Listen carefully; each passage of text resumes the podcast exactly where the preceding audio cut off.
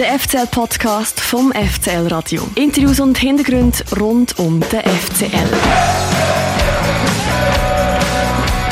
Einmal im Monat dein FCL-Podcast. Abonniere jetzt den FCL-Podcast auf Spotify, Apple Podcast und fcl.ch. Das ist der FCL-Podcast, der offizielle Podcast vom FC Luzern, moderiert und produziert vom FCL-Radio. Heute mit dem Sami und mir, dem Dani. Das ist die 19. Folge mit dem neuen Trainer vom FCL, Mario Frick. Herzlich willkommen. Hallo. Hallo Mario. Äh, schön bist du da direkt aus dem Nachmittagstraining, glaube ich. Äh, sitzt du vor uns noch quasi im, im Dress von einem Spieler fast? Wir sind jetzt direkt vom Nachmittagstraining gekommen. Genau, es ist extrem kalt geworden, wo die Sonne weg ist. Das Kriens ist extrem kalt und ja, wir haben jetzt kurz nochmal Nachbesprechung und schon mal vorausgeschaut. Morgen haben wir dann das letzte Testspiel gegen Kam. Haben wir die Aufstellung nochmal durchgegangen, wer wie viele Minuten spielt ähm, in welcher Zusammenstellung dass wir spielen wollen. Und ähm, ja, jetzt habe ich eine halbe Stunde dort noch verbracht. Jetzt sitze ich schon bei euch. Wir freuen uns natürlich, dass du da Wir haben äh, gelernt, dass man im Lichtest eigentlich immer zuerst äh, drei wichtige Fragen muss klären bzw. stellen, wenn man jemanden kennenlernt. Ähm, und zwar, äh, wem gehörst du? Herr Spöda und Mustala. Was ist das letzte gesehen? Mustala. Was, das letzte habe ich noch nie Warte, ich sage es mal. Wem gehörst Herr Spöda? Herr Spöda? Wem, wem gehörst Herr Spöda und Mustala? Den letzten kenne ich nicht. Aber das ist auch, ist auch nicht mein Dialekt. Es könnte ah, etwas okay. Bergerisch ah, ja. sein wahrscheinlich. Es könnte sein, dass ich äh, Und wie schreibt man es? Ähm, nicht so gut kann nachmachen. Äh, ich weiß einfach nicht, wie es schreibt. Ich habe es okay. von einer Liechtensteinerin also gehört. heisst es eigentlich, oder? Genau, Tala. Ah, Tala. Tala. Musst Tala. Ja, genau. Ah, okay. Ja, ja, jetzt verstanden ich so. Also, wem gehörst, ist klar. Mhm. Meistens ist äh, die Antwort das Kind mein Papa. also wenn du bist und äh, hast Böden ist schon eine wichtige Frage. Wenn du im Liechtenstein Böden besitzt, heißt das äh, eher zu den Reicheren gehörst, weil all die Grundstücke so teuer sind. Und musst teilen, was jetzt nicht, wie sie da drauf kommt, ist wahrscheinlich lustig vom Dialekt her. Ich habe gemeint, das hat damit zu tun. Es heisst, glaube ich, eben, musst teilen im Sinne von, hast Geschwister, also musst dann die Böden, ah, das macht Sinn, hast, ja. Das macht Sinn, ja. Aber der habe ich noch nie gehört. Der ist mir neu, aber es macht Sinn. Da haben wir im Liechtensteiner etwas beigebracht aus dem Liechtenstein. Ja, und wissen wir jetzt, ob du Böden hast ja. und du musst teilen? Ich weiß nicht. Ja, Böden habe ich nicht, nein. Meine, meine Eltern haben leider keine Böden vermacht. Aber ähm, ja, das ist ja nicht das Wichtigste im Leben. Also in dem Sinn äh, kein wohlhabender Liechtensteiner, der hier vor uns sitzt. Hätten wir jetzt schon mal abgeklärt? Ja, das wüsste ich jetzt nicht. Ich natürlich noch schon sehr viel Geld können verdienen in, in Italien. Aber es ist jetzt nicht so, dass ich zu der wohlhabendsten gehöre im Liechtenstein. Ich glaube, das hat schon eine viel größere Nummer wie mich. So, fertig lustig. Wie schafft der FCL den Klassenerhalt? Ja, indem man mehr Punkte holt wieder vor und ich zuerst schon mal. Aber ähm, allgemein ist wichtig, dass wir viel mehr Intensität auf den Platz bringen, dass wir aggressiver sind. Dass wir äh, den Funk äh, überspringen lassen auf die Fans, auf die Ränge. Das ist wichtig, dass äh, das Vertrauen wieder hergestellt wird, dass man anders auftritt wie im letzten Spiel. Dass man einem anderen Glauben auftritt. Und äh, ich glaube schon, dass ein neuer Drive jetzt drin ist. Ich bin sehr zufrieden mit den Trainings von den letzten Tagen und den letzten zwei Wochen. Und da bin ich sehr zuversichtlich, dass äh, der FC Luzern ein anderes Gesicht abgeben wird. Dann siehst du das in den Trainings. Also, wie äußert sich das?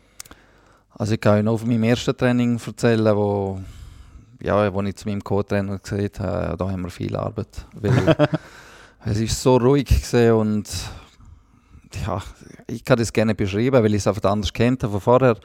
Und ähm, ja, ich muss schon sagen, da habe ich schon äh, eine lange Nacht gehabt, wo ich nicht einschlafen konnte. Aber Gott sei Dank ist das zweite Training schon besser gewesen. Ist vielleicht auch daran gelegen, weil sie eine Weile Ferien hatten, weil sie nicht mehr keinen Rhythmus hatten.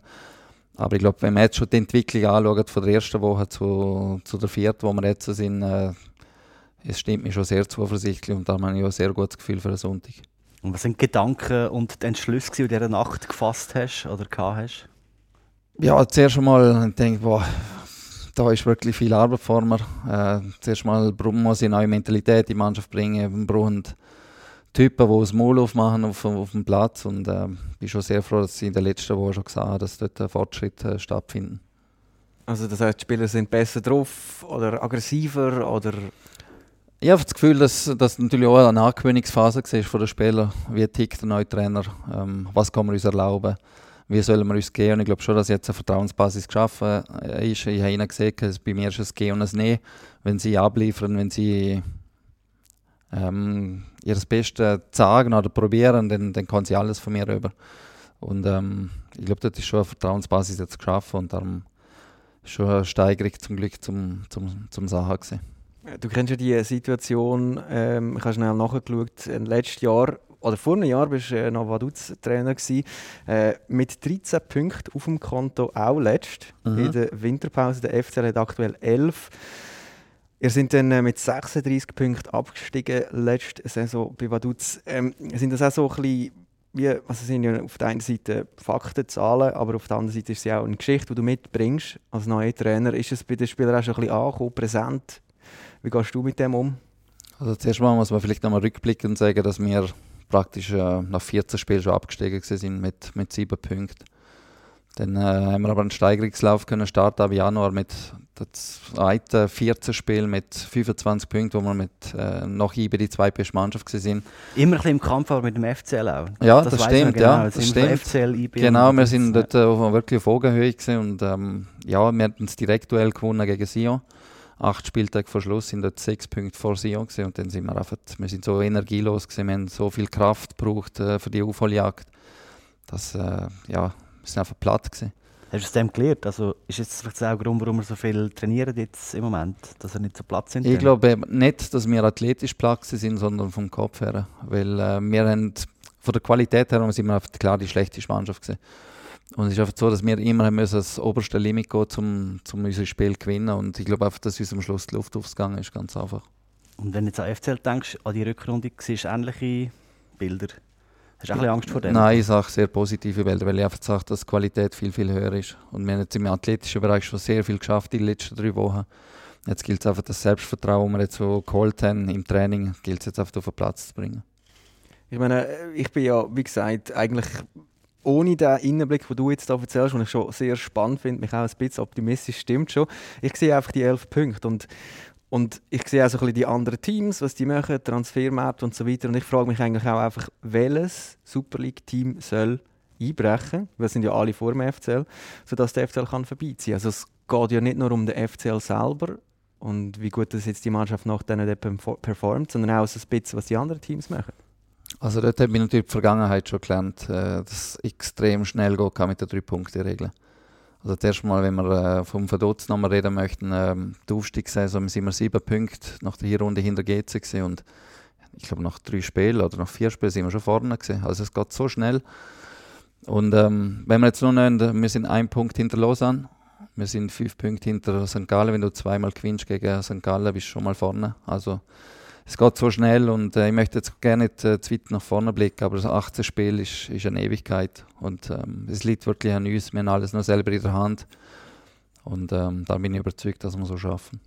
Aber eben die anderen Teams, die müssen ja dann schon auch ein bisschen mitspielen. Also, die müssen, irgendjemand muss einbrechen, irgendjemand muss absteigen und ich frage mich auch so ein bisschen, wer das soll sein. Sind das Sachen, die du als Trainer vom FCL, du, du schüttelst den Kopf, überhaupt nicht mitverfolgst, dich Nein. nicht interessiert? Nein, das Wichtigste an der ganzen Geschichte ist ja, dass wir uns auf unsere Stärken konzentrieren. Und nochmal 18 Spiele, das ist jetzt vielleicht ein Floskel, aber es sind 54 Punkte zu, äh, zu verteilen. Und ähm, wir täten, glaube den grössten Fehler machen, wenn wir auf die anderen schauen täten. Wir müssen uns wieder auf uns besinnen man schaut, dass man gleich gut starten kann, dass man vielleicht gleich auch eine Euphorie kann, dass man einen, einen Flow über kann.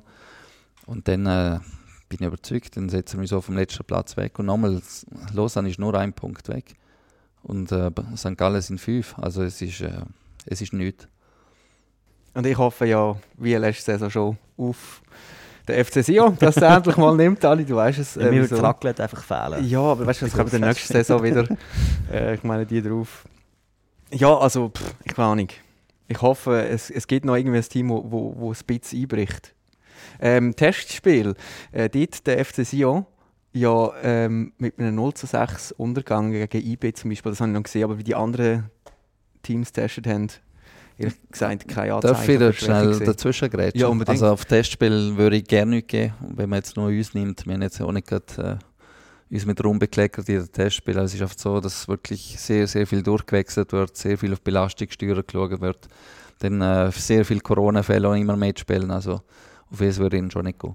Ich komme glaube nachher noch mal ein bisschen detaillierter auf die Testspiele zurück.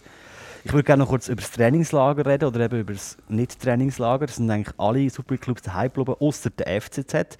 Hat dir jetzt irgendetwas gefällt da im Winter, im kalten Winter zu Luzern, anstatt zu Marbella am Meer in Südspanien? Nein, nein, es hat absolut Sinn gemacht, weil wir haben so viele Fälle hatten und eine Vorstellung, die wir uns einfach gestellt haben, wenn etwas passiert hat in, Marbella und vier, fünf Monate dort in Quarantäne bleiben, so wie es jetzt vielleicht bei anderen Vereinen passiert, passiert ist, wie beim ja. FCZ, ja. das wäre natürlich es wäre das Worst Case gewesen und das haben wir unbedingt verhindern Und äh, wir haben da ja, gute Bedingungen vorgefunden. Wir können Griens trainieren auf einer guten Kunststraße.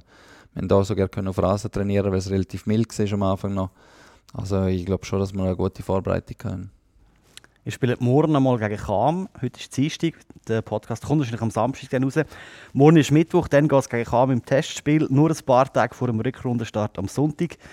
Ich habe mal irgendwo gelesen, ich glaube in der LZ, dass du vor allem noch Spieler anschauen willst, die noch nicht so viele Einsätze haben bis jetzt. Du hast es ja vorhin gesagt, wir haben vorhin noch besprochen, wer spielt und so.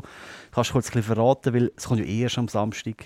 Es ist kein das Geheimnis dann mehr, wer spielt. Gut, das Testspiel gegen Kamon ist ja nur entstanden, weil uns äh, der Ludovic Manja dazwischen gerätscht ist. Ja. Äh, wir wollten zweimal 60 Minuten spielen. Es ist ah, aber so, Alltag. Genau, gegen ja. Alltag, letzten Samstag. Es ist aber bei ihnen auch sehr vieles dazwischen gekommen, mit Corona, mit Verletzten. Und darum äh, haben wir jetzt mal so umdisponiert. Wir haben noch zweimal 45 Minuten gespielt gegen Alltag. Und darum haben wir gesagt, ja, wir müssen anderen Spielern natürlich auch die Chance geben, um sie nochmal zu sagen. Und darum würden wir sicher auch verschiedenste Spieler auflaufen, die jetzt vielleicht noch gar kein Testspiel gemacht haben von Anfang an. Die dort 60, 70 Minuten spielen und du willst gerade wissen, wahrscheinlich wer. Ja, einfach kurz ein Abriss. Ja, es wird, äh, wird anders Sturm vorne spielen mit äh, Ibra und äh, Sorgic vorne. Dahinter wird der Alabi spielen. Dann äh, der äh, Lorik wird spielen auf dem 8 der Campo wird spielen auf dem 8, der Jordi vom 6 und Vierkette. Wahrscheinlich so wegen Basel. Und, und was willst du jetzt äh, bei diesem Testspiel quasi schauen als Trainer, beziehungsweise was nimmt dich Wunder jetzt zu dieser Aufstellung an?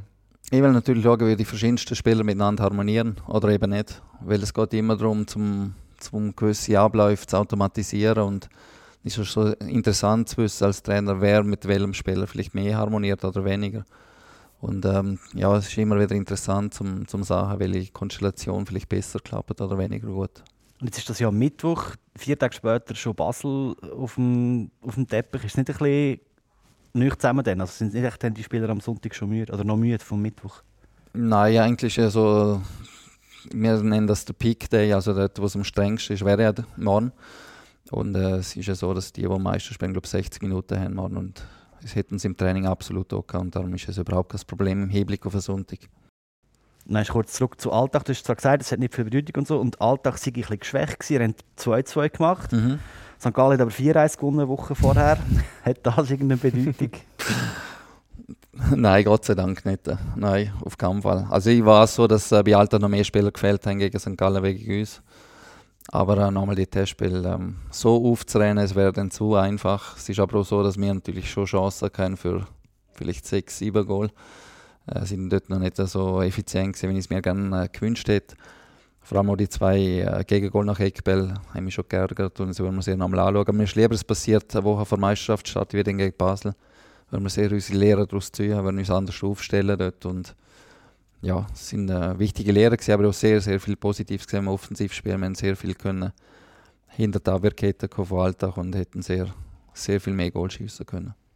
Ich finde es gerade äh, spannend, du hast eigentlich schon gesagt, für dich die Testspiele, das sind wirklich Testspiele. Du hast schon gewisse Sachen gesehen. In dem Sinne geht es eigentlich gar nicht um das Resultat. Das heißt, oder wenn wir jetzt sehen, okay, die haben zweimal verloren und dann mhm. gegen den letzten von der österreichischen Super League, heißt die Super League, ähm, Bundesliga. Bundesliga 2-2 gespielt. Ähm, da sehen wir natürlich, oh nein, jetzt schaffen sie es nicht mal gegen, den, gegen Kriens und gegen Vinti.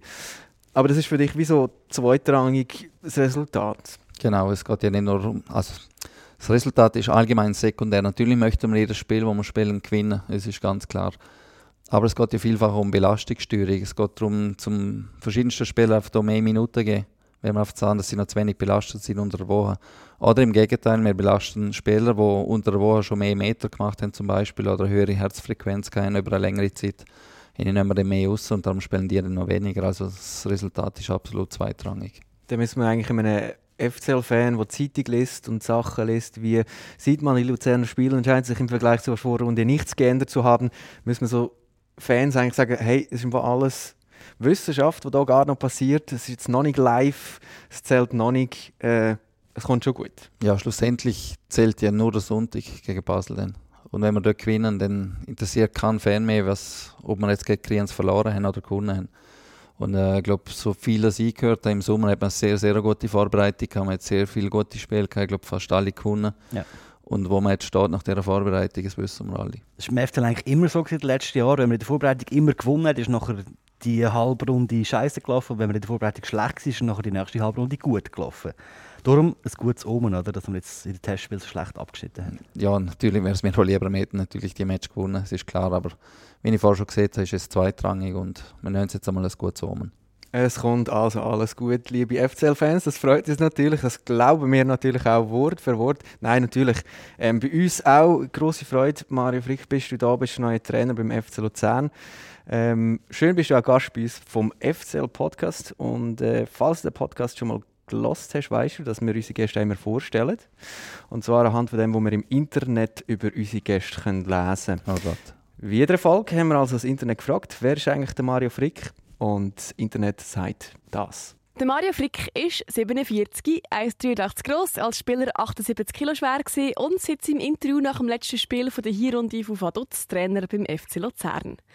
Als Trainer spielte Mario Frick am liebsten 5-4-1. Als Spieler ist er aber deutlich offensiver unterwegs gewesen.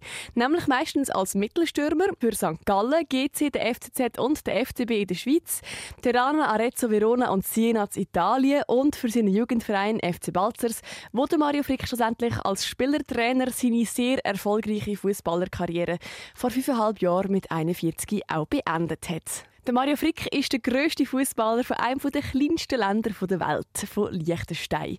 Für die Nazi vom Fürstentum hat er 125 Mal gespielt und dabei 16 Goal geschossen, unter anderem auch mal eins gegen die Deutschen. Er ist gleichzeitig aber auch der erste Fußballer auf der Welt, der 100 Länderspiele verloren hat. Geboren ist der Mario Frick in Chur, er hat auch einen Schweizer Pass. Der Mario Frick hat zwei Söhne, die Janik und Noah, beides Outschüttler und beide sind auch schon für die liechtensteinische Nazi aufgelaufen. Seine Frau Isabel bietet Hypnose und tiefe Entspannungstherapie an. Der Mario Frick wird aus dem FCL die fitteste Mannschaft der Liga machen, den Knopf im Kopf lösen und den FCL defensiv stabilisieren. Böse Zunge zweifelt daran, ob der Mario Frick mit dem FCL nochmal einen Göppkübel holt will. Als Spieler ist der Mario Frick zwar viermal liechtensteinischer Spieler vom Jahr geworden, hat aber nicht einen einzigen Titel geholt. Wohlwollende Stimmen meinen, der Mario Frick weiß, wie Abstiegskampf geht und schafft es mit dem FCL nicht abzusteigen. Er ist für die Mission Liga-Erhalt der richtige Mann und weil der Mario Frick so ehrgeizig ist, ist nach dem Liga-Erhalt nach oben noch sehr, sehr viel möglich. Voilà, das jetzt das Internet und ich muss nochmal schnell äh, ausführen. Tatsächlich steht das alles so, wie jetzt gerade gehört im Internet. Wir sagen nicht, dass alles stimmt, aber darum ist es ja gerade spannend, dir äh, jetzt so zum Spiegel zu geben. Du hast ein paar Mal den Kopf geschüttelt und mit dem Finger äh, verneint, was du da gehört hast. Ja, ich weiß jetzt gerne, wo ich anfangen soll. also das Lieblingssystem 541, das stimmt einmal definitiv nicht. Es ist einfach so gewesen, dass wir mit Verdutz in der letzten Saison nach, nach der Hinrunde einfach so abgeschlagen sind und zu viel Goal bekommen, dass ich auf das System dann umgestellt habe. Aber 5-4-1 nicht flach, sondern in einer Raute, wo trotzdem ein Offensivsystem sein kann. Ähm, das Zweite, was mich gewundert hat, wo sie genannt hat, dass im FC St. Gallen war, sie schon Würgereiz gehabt. Das habe ich, das ich schon mal rausgehört und ich weiß ja um die Feder, weiß ich auch, das ist ja absolut okay. Das Dritte, wo sie aber total daneben liegt, ist, dass ich nie einen Titel gewonnen habe, ja, mit dem FCZ 2000 der, der Köpsi geholt. Ah. Im äh, Cup-Final gegen Lausanne, also das Internet weiß auch nicht alles. Geschweige denn, dass ich mit, äh, mit Balzer so mit Verdutz äh, der Köpsi geholt im Liechtenstein. Also es sind doch einige Titel da Aber dabei. als Trainer? Nein, als Spieler auch. Im Mit dem FC Balzers? Ja, ja. Als Jungspund, ja. Ach so, ist das, da wird das gar nicht geführt. Also wir können es vielleicht offen darlegen, bei Transfermarkt ist das nicht, ähm, Okay. nicht drauf. ja, ja. da fehlt dir ein Pokal auf Genau. deiner Spieler. Ja, das müsste 1993 müsste das gewesen sein. Ja, ja. Müssen wir das dort vielleicht mal noch Ja, 92 ähm, oder einreichen? 93. Der Herr von Transfermarkt.ch. Ja, die wissen noch nicht alles. Ne? Nein. Das haben wir ja, wie gesagt, nicht ähm, äh, behauptet.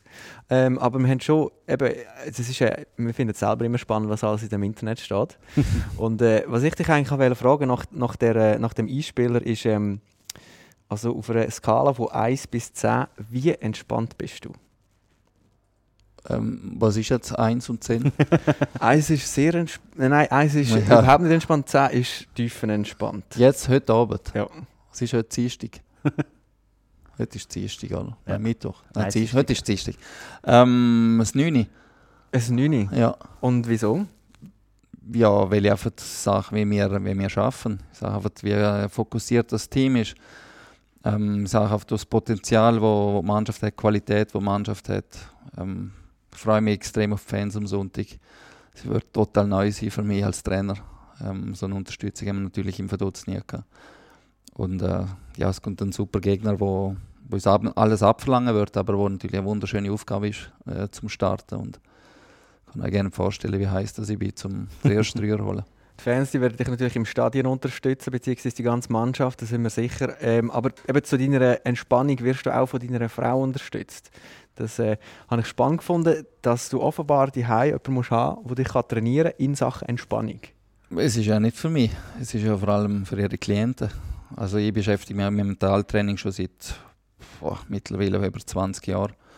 Und das ist ja nichts Neues für mich. Und ähm, ja, wir tauschen uns immer wieder aus über verschiedenste Sachen, aber es ist schon so, dass ich mittlerweile natürlich auch einen Rucksack gefüllt habe mit, ähm, mit verschiedensten Techniken, wo ich mir selber auch helfen kann. Das äh, scheint mir eben irgendwie auch so, du, du wirkst auf mich jetzt auch in dem Gespräch schon nach den ersten paar Minuten eigentlich wirklich einfach entspannt und irgendwie auch in den ganzen Interviews, die ich ähm, gesehen habe online, es gibt wenig Momente von dir als Trainer, wo du äh, quasi deine Kontenance verlierst. Es gibt wenig, aber es gibt sie. Also ich habe in der Hinrunde eine rote Karte bekommen, ja, wo ich mich im Nachhinein geärgert habe. Ich mich Was hast du gemacht? ich habe mich provozieren lassen vom gegnerischen Trainer. Ja, also wir haben es 2-0 gemacht in der 90. Minute und dann steht er auf einmal neben mir und beschimpft mich auf Italienisch und dann habe ich auf ihn reagiert und ja, der Schiedsrichter hat einfach gesagt, dass ich ihn weggeschockt habe und ja, und die beide haben die rote Karte bekommen. Aber es braucht bei mir schon sehr viel, dass ich meine Kontinenz verliere. Und äh, das war noch beim FC Vaduz. Gewesen. Wenn du redest von hier und jetzt bist du ja ähm, also beim FC Luzern. Auch wenn es jetzt noch nicht fix war, wenn es auch gehört hast du nach dem letzten Match aber von der Hinrunde noch bei Vaduz unter Vertrag beim SRF klar und deutlich gesagt, dass du zum FCL willst. Äh, wir lassen kurz rein. sagen, der FC Luzern äh, will mich, ich will zum FC Luzern und äh, es ist noch nicht unterschrieben, aber äh, ich gehe davon aus, dass ich ab dem 3.1. Trainer bin von Luzern. Was hat dich dazu bewogen, so offensiv zu kommunizieren? Es ist ja so, dass wir ähm, den letzten Match gegen Winterthur 3-2 gewonnen haben und dass wir ähm, Leader sind in der Challenge League oder sind äh, zu dem Zeitpunkt oder immer noch. Und ähm, ja, es wird auf eine gewisse Euphorie dabei gewesen weil ich ja den FC Vaduz unbedingt will als, als Tabellenerster verloren und bin einfach froh, dass das gelungen ist. Und es ist ja schon unter der Woche, ich glaube am Dienstag ist die Meldung geschossen dass, ähm, dass ich zu Luzern gehe und ja, ich habe dann schon zu meinem Co-Trainer gesagt, oh weh, wir haben ein Problem, weil ich der Mannschaft natürlich selber wollte mitteilen nach dem letzten Match im Winter. War so ein bisschen meine Vorstellung, dass ich, dass ich den Verein verlasse. Weil ich ja schon im November in der Länderspielpause habe ich äh, den Verein informiert, dass ich nächstes Jahr meinen auslaufenden Vertrag nicht verlängern würde, dass ich den nächsten Schritt machen will.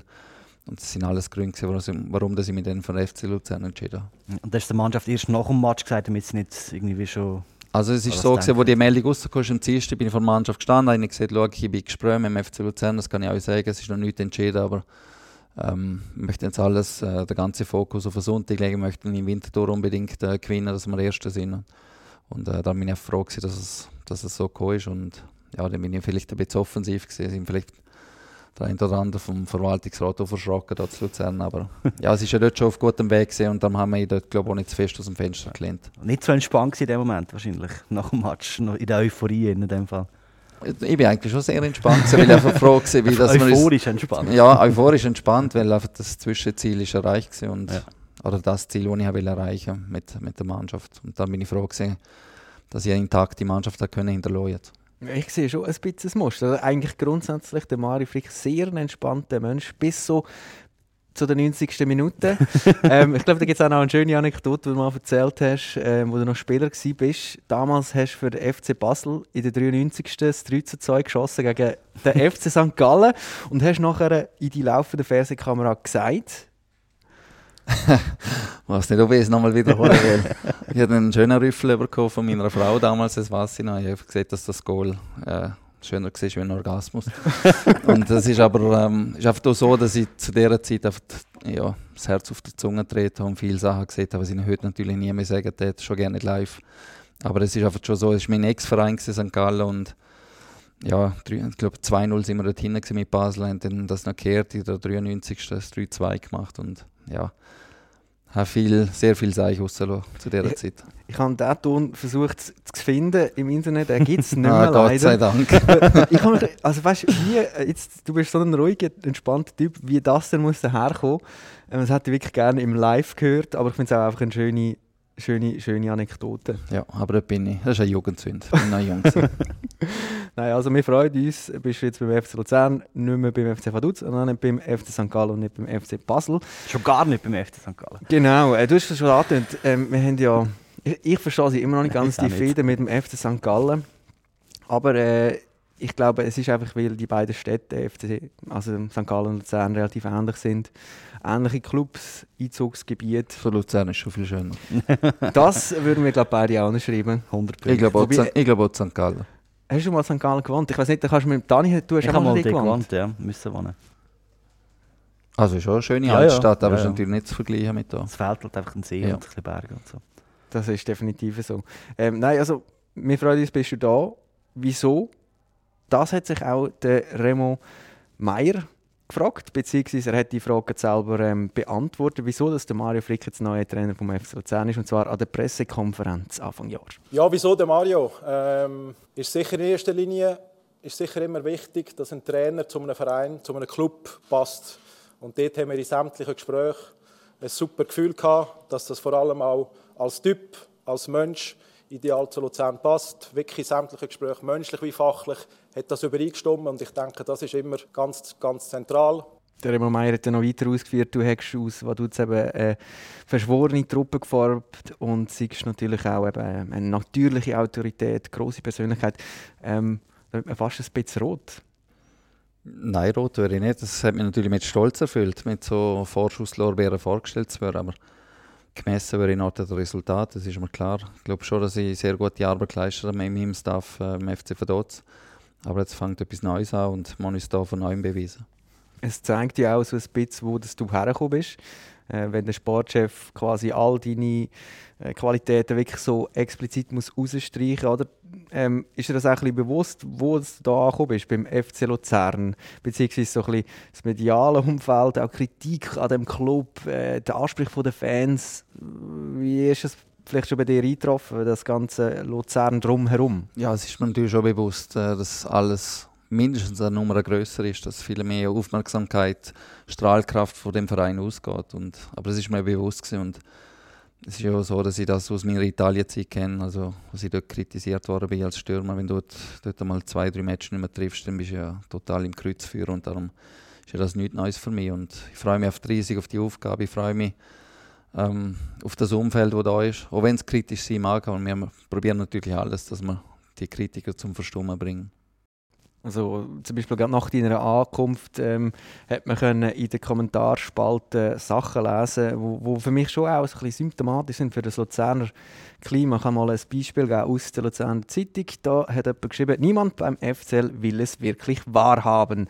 Selbst Frick kann hier keine Wunder vollbringen. Das Kader des FCL reicht ganz einfach nicht für die Super League. Ausrufezeichen. St. Gallen und Lausanne haben sich im Gegensatz zum FCL sehr geschickt verstärkt. Also das ist so ein Auszug aus der Kommentarspalte, oder, wo man auch so ein bisschen sieht, ähm, ja, die Ansprüche, Kritik, man will zu den ganz Grossen gehören, ähm, weiß aber auch, dass die Mittel fehlen, legt Wert auf breite Fankultur und so weiter. Ähm, äh, ja, was macht das mit einem Trainer schlussendlich, wo dann Ja, das kann ich eh nicht beeinflussen, was, was in der Kommentarspalte steht. Aber es ist ja logisch, dass Kritik aufkommt nach dem Cup-Sieg, nach, nach einer grossen Euphorie, wo man vielleicht auch denkt, dass man unter den ersten drei, vier landen könnte in der nächsten Saison. Und dann bist du nach der Hinrunde bist auf dem letzten Platz mit elf Punkten. Es ist ja logisch, dass es Kritik hervorruft. Es gilt jetzt für mich einfach nach vorne zu. Also eine Mannschaft auch sieht, ihre erste Ansprache. Äh, was siehst, kann man nicht beeinflussen. Das ist jetzt egal. Wir müssen nach vorne schauen, wir müssen alles probieren. Äh, wir haben so viel ähm, ja, Vertrauensvorschuss eigentlich von den Fans vor der, vor der Saison. Und wir wollen jetzt einfach alles einlegen, das ganze Feuer, das wir haben, wir einlegen, um, um die Saison wieder zum Guten hinbügen.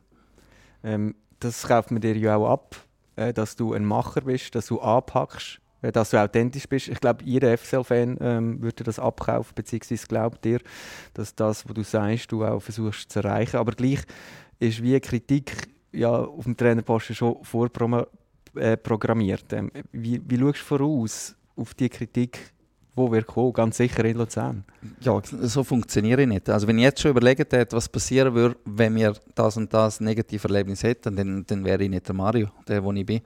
Also ich gehe immer davon aus, dass, dass wir es zum Positiven drehen. Und ich stelle mir doch eher vor, wie die positiven Reaktionen dann sind von den Leuten. Macht doch viel mehr Spaß. Die Vorstellung.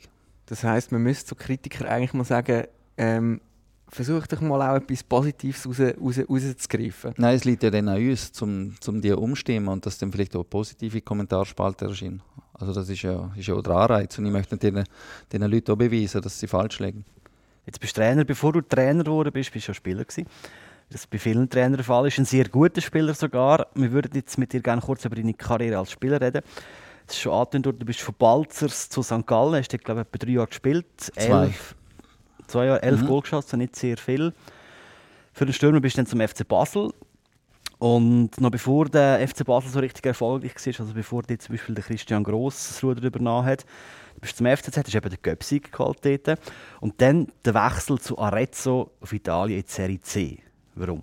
Es war einfach so, dass ich ja, in den ersten fünf, sechs Jahren äh, eigentlich unbestrittener Stammspieler war bei meinem Verein. Schon 50 äh, Nationalgoal geschossen zu dieser Zeit. Und dass dann auf der Gilbert Gress äh, Trainer war ist beim FC Zürich. Wir haben zwar zusammen den Cup gewonnen im 2000 mit dem FCZ, aber ja, es hat auf dem zwischenmenschlichen Bereich jetzt nicht harmoniert und ähm, ja, ich habe dann noch nicht mehr regelmäßig gespielt und bin dann oft so frustriert gewesen, dass ich oft nur noch weg wollte. Es ist aber so gewesen, dass ähm, Transferfenster in die grossen Liga oder in eine andere Liga sind einfach zu gewesen, das kann mich erinnern. Und dann hat es die Möglichkeit gegeben, die dritthöchste Liga zu Italien und ja, ich habe Bock auf etwas Neues und ja, dass natürlich noch so rauskommt, äh, 20 Spiele später, 16 Goal später, nach einem halben Jahr bin ich in Serie A gewesen. Es, ist, es hat niemand können vorausschauen und es ist natürlich eine wunderschöne Geschichte. Das war eigentlich auch wieder so ein Impulsentscheid in der 90. Minute, gewesen, wenn man das so zusammenfassen kann. Ja, aber das ist ja nicht das einzige Mal. Es verfolgt ja. mich eigentlich das ganze Leben, dass ich manchmal Sachen mache, wo, wo die Leute denken, hey, was, was tut der? und ähm, ja, dann ist es äh, meistens gut rausgekommen. Ja, ich glaube, ich kann schon stolz sein, was ich erreicht habe in meiner Karriere. Habe dann über 100 Serie A-Spiele können machen, 20 Goal geschossen und ja, es sind Erfahrungen, die mir niemand mehr nicht kann und ja, es, es hat mich auch geprägt und es hat mich zu der Person gemacht, die ich heute bin. Aber damals hast du nicht mal gewusst, wo Arezzo liegt. Einfach hauptsächlich weg vom Gilbert Gress. Also es ist sehr so, dass ich, ich weiß noch, dort äh, zu Bettingen gewohnt und äh, habe den Teletext eingeschaltet und einmal geschaut, äh, Arezzo auf welchem Tabellenplatz sind. Sind es, glaube ich, 8 von, von 16 oder von 18. Äh, dann denke ich, ja, ja, komm, machen wir das. Und, aber ich keine Ahnung, dass es in Toskana ist, dass es super gelegen ist. Dann Weltmeisterspieler ist mein Trainer war mit Antonio Cabrini, der bei Juve war und äh, Captain war von der Weltmeistermannschaft. Und der war einfach äh, wie Balsam für meine Seele, war wie ein Vater für mich. Und darum habe ich so funktioniert und äh, bin dann so explodiert. Hast du gewusst, dass Lorenzo Bucchi auch mal bei Arezzo gespielt hat? Also, Etwa 10 also zum Lorenzo Bucchi kann ich dir Folgendes sagen. Und es wäre auch lustig, wenn wir ihn mal fragen täten, weil er ist mein dritter Goalie bei Ternane. Ja, er war genau. 17, 18 gewesen Ja. und äh, ich bin Captain gewesen. und ja, wenn, es ist immer lustig, wenn er jetzt erzählt, was für eine Ehrfurcht das er von mir gehabt hat. Dort, äh, eine gewusst, ob mich duzen hat dürfen und so weiter und so Sachen hat rauslassen. Aber äh, ich kenne ihn schon noch als, als junger Post und freut mich natürlich jetzt umso mehr, dass wir jetzt zusammen arbeiten. Das ist schade, er war äh, gerade äh, der letzte FCL-Podcast Ja. Und dann haben wir noch nicht gewusst, dass du unser neuer Trainer wirst. Das wäre ähm, das wär wirklich ähm, nochmal eine Anekdote mehr gewesen in diesem Podcast, glaube ich. Ähm, musst du mal hören, zwei Stunden geht er, aber du müsstest einplanen. Mit dem Lorenzo. Ja. Wieso hat er so auf Italienisch gemacht? Nein, nein. Nein, aber Weil es ist, Deutsch kann er ja nicht. doch, also es ist gegangen. Und ich habe ich ha nur am Anfang versucht mitzuzählen, wie manchmal Gazzo kommt und Ma und Che. Ist aber nie gekommen. Äh, ganz so Mal, ist es ein paar Mal mal. gekommen. Ah ja? Äh, Es ist, glaube ich, fünf Minuten gegangen, er ist, oder zwei Minuten ist es das erste Mal gekommen. Wir haben mit dem Lorenzo auch kurz noch über Arezzo geredet. Ich möchte das kurz einspielen. Das war vor gut zehn Jahren, als er da war. Und ich bin ohne Vertrag äh, und ohne Verein für äh, sechs Monate gewesen. Und dann im Dezember ich habe Arezzo gefunden. Wo ist Arezzo? In der Nähe von Florenz. Ja, ah, Schöne schön. Stadt. Ah. Gut Essen. Gut, gut, in Italien gibt es einen Ort, wo nicht gutes Essen hat. Ja, das stimmt. Das stimmt. Nein, aber wirklich eine schöne Stadt. Fußball auch eine, eine, Tra eine Traditionsverein. Na, äh, wir haben riskiert au- aufzusteigen, aber leider nicht funktioniert. Und äh, klar, wie in Italien in, in, im Moment, nach, äh, nach zwei Jahren äh, Geld war fertig. Ja, und Arezzo ist dann pleite gegangen. Und der Lorenzo ist wieder in die Schweiz gekommen. Verfolgst du deine Ex-Clubs noch? Also hast du zum Beispiel mitbekommen, dass Arezzo pleite gegangen ist?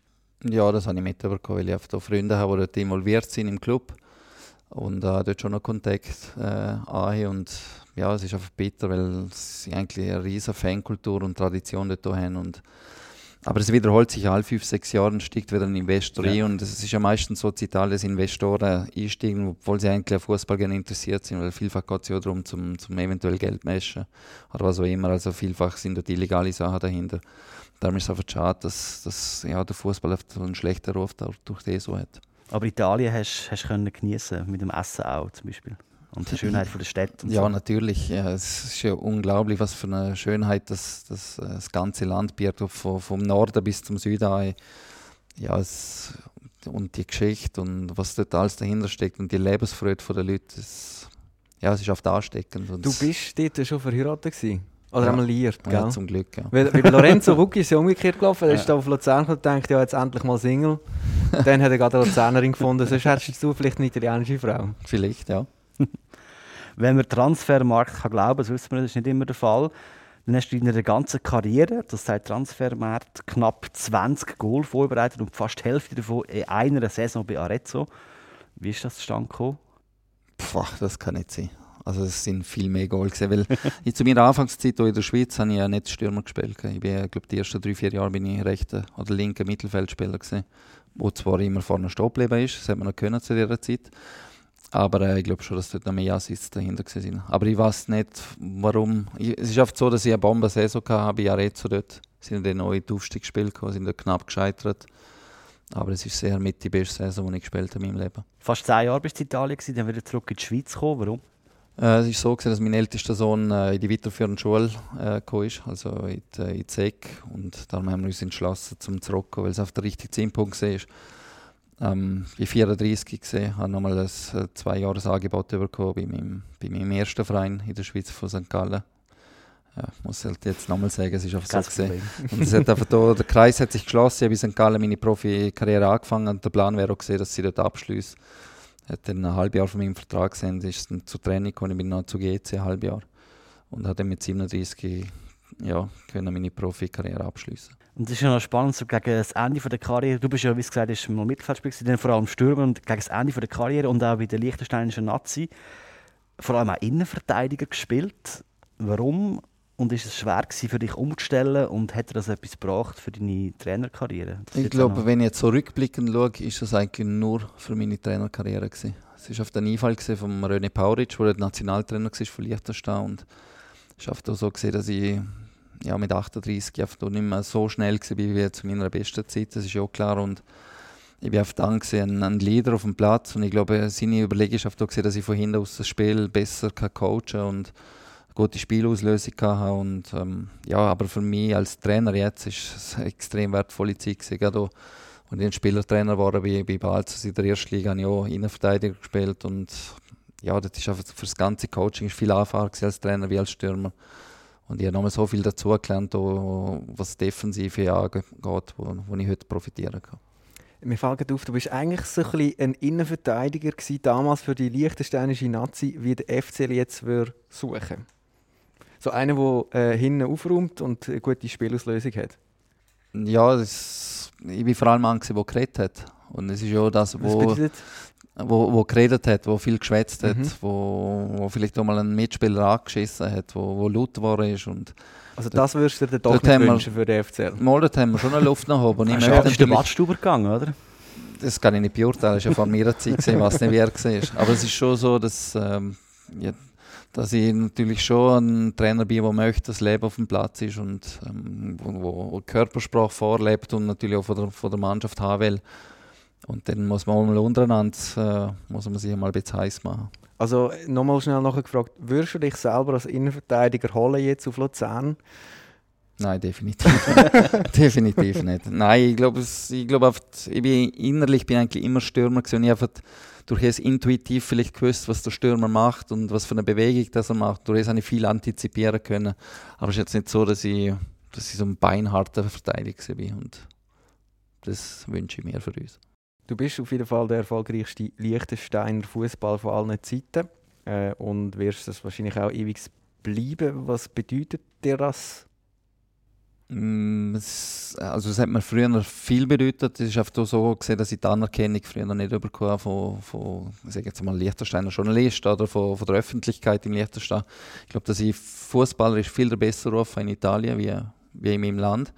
Und das hat mich schon vielfach aufgeregt, weil einfach die Liechtenstein haben das auch nicht mitbekommen, was, was ich eigentlich geleistet habe, oder, ähm, was ich erreicht habe über mhm. die Serie A oder über die 144 Spiele für Ternane, wo ich auch der, der, der Stürmer bin, der am meisten Goal geschossen hat als Ausländer in der, in der ganzen Geschichte. Und der Verein ist fast 100 Jahre alt oder noch älter.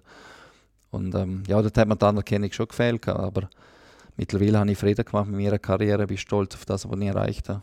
Und ähm, jetzt schaue ich nur noch nach vorne es ist lustig, du, du hast das auch schon gesagt, eben, dass offenbar die Anerkennung in Liechtenstein als Fußballer wie es fehlt. Ich habe am Wochenende eine Liechtensteiner Kollegin besucht und ähm, dort sind noch zwei andere Liechtensteiner auf der Alp gewesen. Sie hat mir übrigens auch den Spruch mit äh, «Wem gehörst, musst stahlen» mhm. und Herr Spöder ähm, erzählt. Und ich habe dann die gefragt, hey, äh, nächste Woche treffe ich den Mario Frick und sie «Also wer?» Und ich habe so gefunden, «Also hallo, das ist der also wahrscheinlich einer der erfolgreichsten oder der erfolgreichste Sportler auf dem Land. Es gibt nicht nur Tina Weirater. Der Büchel noch. Also ich muss schnell einhaken. Es hat sie wahrscheinlich gefragt, ich glaube schon, dass sie mich kennt, aber sie fragt halt, weil der jüngste Regierungschef in unserer, in unserer Geschichte von unserem Land hat auch Mario Frick ah. Also er ist mit 28 ist der Regierungschef geworden. Also mit dem, was ich geredet habe, war ein Banker. Gewesen. Genau, und darum fragt man glaube ich, immer, welcher Mario Frick das Mensch. Also ich glaube so. schon, dass man, dass man mich kennt. Okay, okay. Ähm, er ist ja noch ein bisschen jung, ich glaube, er war erst so 20 gewesen. vielleicht hat er noch einen Teil von deiner Karriere verpasst. Wobei, wenn ich jetzt zurückrechne, 2015 ist sein letztes Länderspiel genau, ja. für die Nazi. Ja. Ähm, wir haben sogar noch einen Ton davon, und zwar von den Kollegen von vaterland.li. Ja, es war brutal emotional gewesen heute. Äh, von Anfang an so viele Überraschungen, schon vor dem Abpfiff gewürdigt worden geehrt worden. Schon extrem viel Wehmut dabei, weil die Zeit ist extrem lang. Ich möchte mich auch bei allen herzlich bedanken, die mich immer unterstützt haben. Erstens bei meiner Familie, bei meiner Frau, bei allen Fans. Äh, ja, es war eine extrem schöne Zeit und äh, ja, alles geht mal vorbei. Magst du dich noch erinnern? Ja, es ist erst sechs Jahre her. ja, sechseinhalb Jahre sind es jetzt und es war einfach äh, so eine lange Zeit. Gewesen. Ich glaube, ich war dort auch Weltrekordspieler. Ich glaube, 22 Jahre für für das Land spielen hat es noch nie gegeben. Ich glaube, jetzt Sandora gibt es auch, der noch länger spielt, der Lima, glaube Und ähm, ja, es ist einfach, an dem Tag hat einfach alles passt, weil erstens mal haben wir gegen Österreich gespielt, wo an dem Tag äh, Qualifikation für 2016 ich glaube EM gesehen, geschafft hat mit dem Marcel Kohler. Also das Stadion ist ausverkauft, es 50'000 Leute, es ist äh, unglaubliche Stimmung gesehen und ähm, der Trainer hat mich dann in der 89. ausgewechselt und das ganze Stadion ist aufgestanden und es ist einfach, boah, stellt es wieder alle Haare auf, es ist einfach so eindrücklich gewesen und es, einen Moment werde ich auch nie vergessen. Ist jetzt endlich die äh, Anerkennung mal einisch zum Ausdruck gekommen, wo dir sonst immer gefällt hat? Ja, ich glaube, in dem Moment habe ich wirklich den Frieden gemacht und habe gewusst, okay, jetzt ist es vorbei, aber ganz stolz auf das, was du erreicht hast. Ihr habt leider 0 zu 3 verloren. Aber äh, immerhin, eben, so ein bisschen Anerkennung hat es gegeben. Was war denn damals dein Plan? Gewesen? Du hast gewusst, jetzt ist äh, ja, die, die Nazi-Zeit ähm, vorbei. Beziehungsweise, sagt man eigentlich Nazi? Mhm. Äh, Nazi-Zeit ist vorbei. Was waren deine Pläne? Gewesen? Der FC Balzers, wo du noch gespielt und trainiert hast? FC Vaduz vielleicht schon? Mm, FC Luzern? Oder einfach nein, nächsten Weg zum nächsten Nein, mein, mein Ziel war dort, glaube 2015 mich irgendwie für die UEFA Pro-Lizenz anzumelden. Dort, äh, der Platz der Gatter als Liechtensteiner ist ja auch nicht selbstverständlich, weil ich muss ja die Ausbildung in der Schweiz machen und ähm, das habe ich glaube ein Jahr später, zwei geschafft und das ist also jetzt ich dort ähm, ja, vor allem der Blick, dass ich Trainerausbildung die höchst schaffe und dass ich natürlich nach dem Profibereich komme. Ja. Also du bist ja damals, ich muss das nochmal schnell äh, auseinanderbeineln, du bist damals Clubspieler beim FC Balzers. Du bist auch Trainer beim FC Balzers mhm. und Nazispieler und Captain gleichzeitig. Also hat ja eigentlich nur noch Nationaltrainer dazu gewählt, da wärst wie eigentlich alles gewesen, was man als ja, Fußballer kann ja, sehen. Und, und, und ich hatte äh, zum Teil acht, neun Spieler noch bei mir Balzers, die aufgeboten worden sind für die Nazi. also unter Woche bin ich ihr Trainer und in den Länderspielen bin ich ihr Captain gewesen. Es ist schon verrückt, nicht? Und wie, wie, wie, sind die Spieler mit dir umgegangen, beziehungsweise auch, dass du dann plötzlich aufhörst in einer Nazi? Ja, es war ja aber dann noch Zeit, gewesen, ich war dann 41. Gewesen. Ich hatte zwar noch bis, äh, das war im Oktober 2015, als ich äh, das Spiel in Österreich noch gemacht habe, aber ich hatte bis im Frühling 2016 nicht die Meisterschaft fertig gespielt, wir waren im Abstiegskampf. Gewesen. Und es hat mich gebraucht und äh, wir haben es im letzten Spiel haben wir es noch geschafft, im Derby gegen Eschenmauer. Und ähm, haben dort die Klasse halt geschafft. Und, ähm, ja, aber dann habe ich gewusst, jetzt ist vorbei. Jetzt konzentriere ich mich wirklich nur auf Trainer sein, weil es einfach nochmal eine andere, eine andere Richtung ist von uns, ähm, das Coaching und alles. Und ich glaube, das war der richtige Entscheid. Gewesen. Und äh, du hast gesagt, du hast so einen Karriereweg für dich schon vorausgesehen. Was mich noch interessiert, als ich das gesehen habe, ich nehme an, du hast in dieser Zeit jetzt nicht wahnsinnig viel eigentlich verdient als Spielertrainer beim FC Balzers. Also du hast wie gewusst, jetzt muss ich ein bisschen schauen und dann ja, das ist so ein bisschen der Plan. Gewesen. Ja, es macht natürlich schon so Spaß, wenn du siehst, dass du mehr ausgibst im Monat wie einnimmst. und das über äh, drei, vier, fünf Jahre. Das ist ja, ist ja klar, aber es war schon mein Ansporn, gewesen, um, um das zu schaffen und zum Durchhalten, dass ich die UEFA Pro Lizenz schaffe. Und ja, jetzt, so wie es gelaufen ist, hat man ja alles, recht, äh, hat man alles recht gegeben. Und jetzt bist du eigentlich seit fast etwa zehn Jahren das erste Mal wieder nicht mehr im Ländle, weil du hast eigentlich die ganzen letzten zehn Jahre im Ländle verbracht. Familie Frick ist nicht mehr zusammen, deine Söhne sind eh überall im Moment. Sind alle verteilt jetzt, ja. genau. Äh, wie ist es für dich jetzt, hier zu Luzern zu sein, das Ländle zu verlassen, wieder nach zehn Jahren? Super schön. Also ich fühle mich wahnsinnig wohl. Genieße die Arbeit äh, auch allein in der Altstadt, drin, wo ich jetzt zum Umschlendern bin und alles mal erkunden bin. Und es war einfach ein Schritt aus der Komfortzone raus. Und das ist für mich einfach wichtig, weil ich denke, dass du dich außerhalb der Komfortzone am, am meisten weiterentwickelst. Und das ist für mich jetzt ein Ansporn ähm, um den Schritt gemacht zu haben. Und ja, es ist einfach wichtig, dass wir auch den Erfolg zusammen feiern. Gilt auch ein bisschen für deine Söhne, äh, außerhalb der Komfortzone spielen, beziehungsweise wenn man so ihre Karriere anschaut, eben, wir haben es gehört, beide mal auch aufgeboten für die Liechtensteiner Nazi. Jetzt sind sie beide, äh, glaub, ja, außerhalb der Komfortzone kann man sagen, wo man sich in einer Spielerkarriere wünschte. Ja, das ist ja so, ja. Aber es ist auch mal wichtig für sie, dass sie mal Harzbrot essen, Mann, weil es ist schon sehr vieles einfach gelaufen, sage ich mal, jetzt gerade beim Älteren, wenn man von Eltern sprechen kann, von Janik erst mit 18 auf Perugia, Serie B, und er in dem jungen Alter schon sehr viel Geld verdient hat, wo er seine Chancen bekommen hat, wo er eigentlich gute Kritiker hatte, aber ähm, einfach mental zu wenig stark ist, wo Heimweh bekommen hat, wo sich nicht wohl gefühlt hat, wo gewisse Nestwärme gefehlt hat und äh, wo sich, ja, ja sich den anderen Freude hingegeben hat, wo halt als Fußballer eher nicht machen sollst, sondern du sollst wirklich den Fokus auf, äh, auf die weiterzuentwickeln, auf deinen Körper Acht gehen und dort hat er sehr hartes Brot gegessen. Und nicht Pizza? Ja, Pizza hat er natürlich auch gegessen, aber äh, es war schon eine schwierige Zeit für ihn und es ist jetzt so, dass er jetzt langsam aus der Talsohle rauskommt, dass er jetzt momentan in Rumänien ist, dort in der zweiten Liga wahrscheinlich anhören wird und ähm, ja, ich hoffe jetzt für ihn, dass er dort aus der Komfortzone kommt und äh, einen neuen Anlauf nimmt. Und beim Noah war es so, gewesen, dass er bei mir äh, gespielt hat für dort, dass er dort äh, im Aufstieg so sehr viele Einsätze gehabt hat, also vier Goal geschossen hat, sehr wichtige GC zweimal, wo auch Beteiligung am Aufstieg und ähm, wo dann Ort oder einen Schritt hat machen aus der Komfortzone, wo zu zusammen war, hat keine Lust mehr gehabt. Da, ähm, es hat ja bei uns geheißen, dass Väterli-Wirtschaft ist und so weiter und das nur spielt, weil mein Sohn ist, was absoluter Quatsch war. Und es hat, hat satt und hat dann von sich aus weg, ist zu zusammen, hat sich dort nicht wohl gefühlt. Schon ein bisschen eine andere Kultur, eine andere Mentalität in der Westschweiz und ja, ist dann nochmal einen Schritt zurück zu Brühl und ähm, äh, da klappt es jetzt auch nicht so, wie er es möchte. Und jetzt ist er nochmal einen Schritt zurück zu Gossau und versucht jetzt einen neuen Anlauf zu holen und ich wünsche wirklich von Herzen, dass es so klappt. Das sind übrigens beides Aglo-Gemeinden von St. Gallen. Oder Brühl ist sogar ein Stadtclub, glaube ich, oder? Ja, Stadtclub, ja. Ähm, ich finde es äh, irgendwie etwas, was ich auch noch gesehen habe, erstaunlich, du hast den einen Sohn zum zweiten Namen auch noch Sinedin getauft. Ja, ich habe den ersten will Ronaldo taufen. Also nach dem Ronaldo Namen richtig. Es gibt ja für mich noch einen anderen Ronaldo, das ist ja. der Brasilianer. Aber da hat die Frau das Veto eingelegt, das habe ich nicht durchgesetzt. Aber im zweiten habe ich gesagt, so nicht setze ich mich durch. Der zweite heißt Sinedin, weil das andere schon meine Frisur. Sinedin ist mein Vorbild. Und ähm, ja, ist einfach mein absoluter Traumspieler gewesen und darum habe ich dort durchgesetzt. Ich habe es einfach lustig oder wie verblüffend gefunden, dass äh, ja irgendwie eine gewisse Parallele um ist im Karriereverlauf zu dem Sidan seinen Söhnen, oder? Wo irgendwie sich auch versuchen durchzusetzen, vielleicht aber auch ein bisschen Probleme haben mit dem grossen Namen vom Vater, oder? Das wird sicher bei deinem älteren Sohn der Fall sein. Frick kennt man in Italien.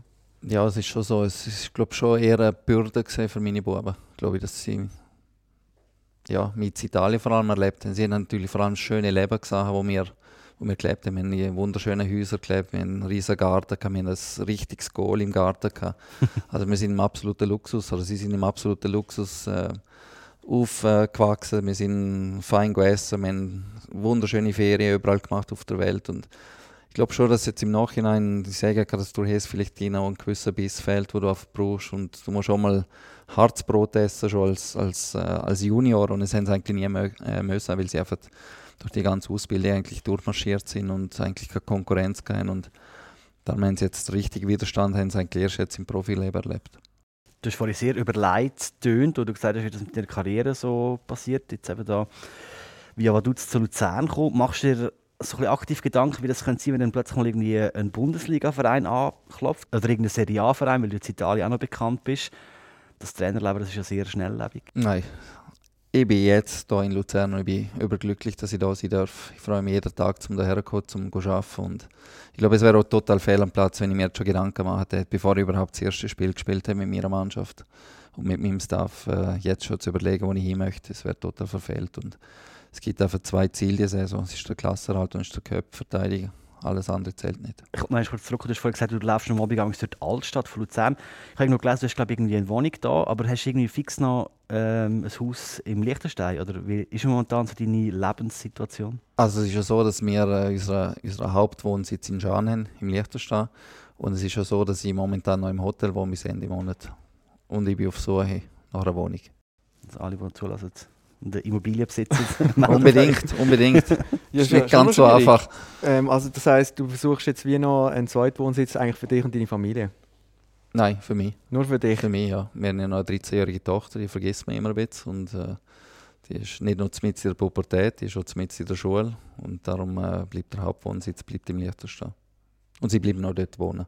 Mhm. Und, äh, die Distanz ist ja, ist ja überschaubar. Mit einer mhm. Stunde 20 bin ich daheim und ist ja überhaupt kein Problem.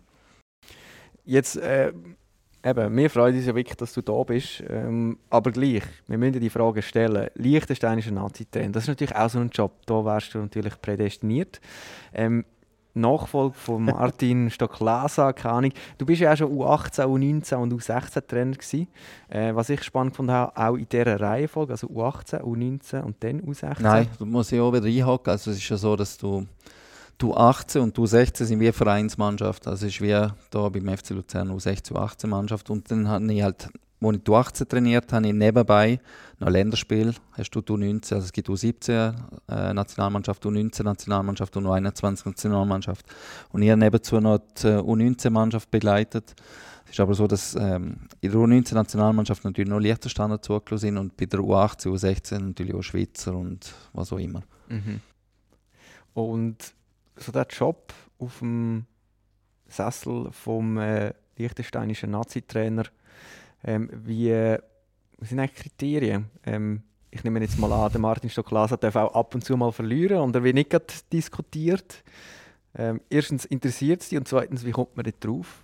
Also zuerst mal muss ich vorausschicken, dass der Martin, seit wir zusammen gespielt haben, beim FCZ im 2000, wo wir den Cup gewonnen haben, äh, beste Kollegen sind, äh, beste Freunde sind und haben dort einen engen Austausch. Ist aber auch so, dass ich für mich ausschließen kann, dass ich in nächster Zeit Nationaltrainer werde, weil es für mich einfach nicht reizvoll ist, weil du hauptsächlich oder im größten Teil mit Amateuren zusammen schaffst, wo, wo oft eine Amateureinstellung haben zu dem Sport, wo ja, einfach weit, weit weg sind von, von, von Profis, was Laufleistung anbelangt, von, von Einstellung und so weiter. Und darum kann mich mit dem überhaupt nicht identifizieren und ich, ich stehe noch, wie, wie, wie professionell der Martin das macht mit einer Mannschaft, wo, wo eigentlich von vornherein chancenlos ist. Momentan wir haben wirklich momentan sehr Probleme, einen Umbruch. Wir haben sehr viele junge Spieler, die neu ist. Wir haben, äh, glaube noch vier, fünf Profis drin, wenn überhaupt. Äh, und dann ist es natürlich sehr schwierig, zum international zu bestehen. Zurück zum Trainer Mario Frick. Wir haben eine Frage bekommen vom Hans Uli. Er will so ganz global wissen, was ist deine Coaching-Philosophie? Antwort in 30 Sekunden. Ja, es, äh, es gibt eigentlich drei Wörter. Es äh, ist zielstrebig, äh, attraktiv, aggressiv. Ähm, das heißt, wir möchten, wenn immer möglich, möchten wir eigentlich Vertikalspiel bevorzugen. Das heißt, wenn Schnittstellen nach vorne sind, ähm, dann, dann möchte ich, dass dort gespielt wird. Wir möchten hinter die gegnerische Abwehr kommen. Das ist ein absolutes absolut Spielprinzip von mir. Ähm, es braucht eine gute Balance zwischen offensiv und defensiv. Aber ich möchte schon sehr offensive Fußballspieler und wir möchten noch ähm, vermehrt vorne attackieren. Da braucht es ja auch Stürmer, äh, die vorne hinter der Abwehr können laufen können. Und eben, äh, es vorher auch im, im Aufsprecher gehört, im Internet steht, dass deine Lieblings... ich muss einfach nochmal zitieren, deine Lieblingsformation eigentlich ein 5-4-1 ist. Ähm, also, der, der, wie, wie stellst du den gegen den FC Basel jetzt auf? Offensiver wie es 5 für 1. Das kann ich mal schon vorauschecken. Ich verrate natürlich noch nicht, in welchem System wir auflaufen würden. Aber es ist gerade so, dass ich auch in den de Heimspielen sowieso möchte wir offensiv auftreten. Wir möchten mutig auftreten. Wir möchten ja, dass der Funke überspringt auf, aufs Publikum. Wir möchten attraktiv spielen. Und jetzt gilt es vor allem jetzt am Anfang gilt zum Ergebnis liefern. Aber es ist nicht so, dass wir jetzt äh, irgendwie den Bus parken möchten vor dem Agner 16 überhaupt nicht. Wir möchten wirklich probieren, vorne drauf zu gehen, äh, die Leute auf unsere Seite zu holen und dann mit der Euphorie Erfolg zu feiern. Vorne drauf gehen, finde ich auch noch ein spannendes Stichwort. Heute geht ähm, eine grosse Geschichte rausgekommen beim Tagi. Sie haben Statistik gemacht und geschaut. Äh, erstens mal, welche Mannschaft aufgrund von der Expected Goals, auf welchem Platz müsste sie sein? Ich weiß nicht, hast du es gesehen? Nein. Ähm, der FCL müsste zwei Plätze weiter vorne sein. Ähm, als er ist mhm. und fünf Punkte mehr haben. Aber was ich eigentlich spannend finde, ist so ein bisschen das Pressing. Sie haben herausgefunden oder geschaut, äh, wie viel Pass das der Gegner kann spielen kann, bevor äh, ein, äh, eine Mannschaft draufgeht. Und der FCL steht weit, im, ähm, weit hinten im Mittelfeld, sagen wir mal so. Also eigentlich Pressing bis jetzt gar kein grosses Thema beim FCL. Ist das etwas, wo wo du implementieren willst? Unbedingt, ja. Es ist schon eine Spielidee von mir, dass wir äh, Pressing gegen Pressing spielen. Natürlich nicht so wild, wie das vielleicht andere Mannschaften machen in der Super League. Also St. Gallen zum Beispiel. Zum Beispiel. Ich möchte aber da anmerken, dass ich den Namen nicht gesehen habe. Aber es gibt sehr Mannschaften, die das äh, ja, exzessiver ausführen, wie ich das möchte. Wir möchten schon für den richtigen Augenblick äh, warten. Wir möchten sie in die richtige Pressingzone lenken, um dort den Ball zu erobern. Was man glaube ich herauslesen aus dem Testspiel Viererabwehr ist glaube ich ziemlich fix, oder? Es ist ja natürlich aufgrund vom Personal ist es eigentlich vorgegeben, ja. aber es ist auch so.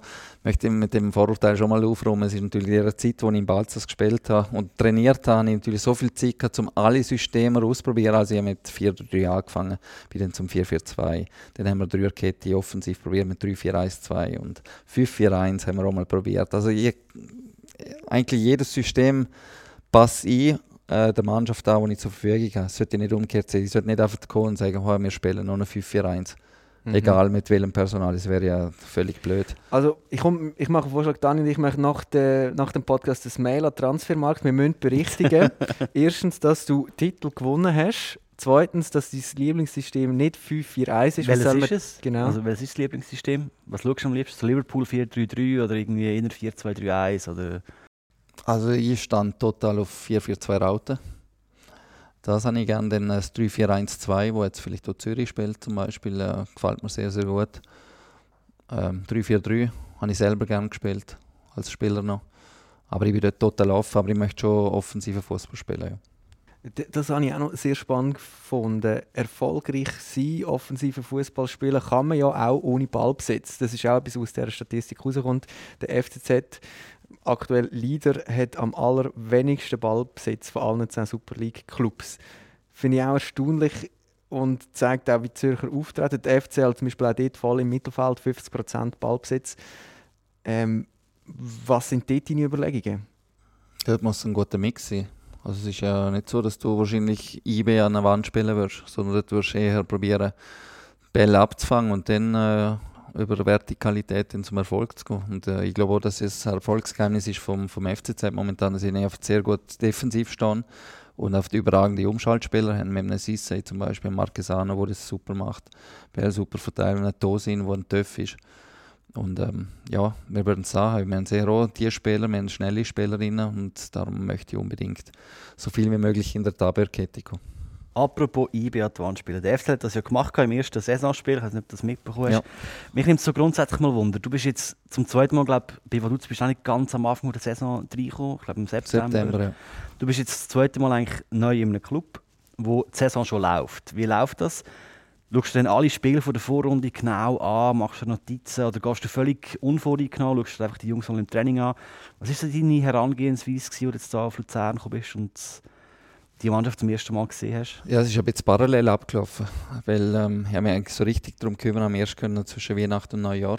Also es war wenig Zeit. Gewesen.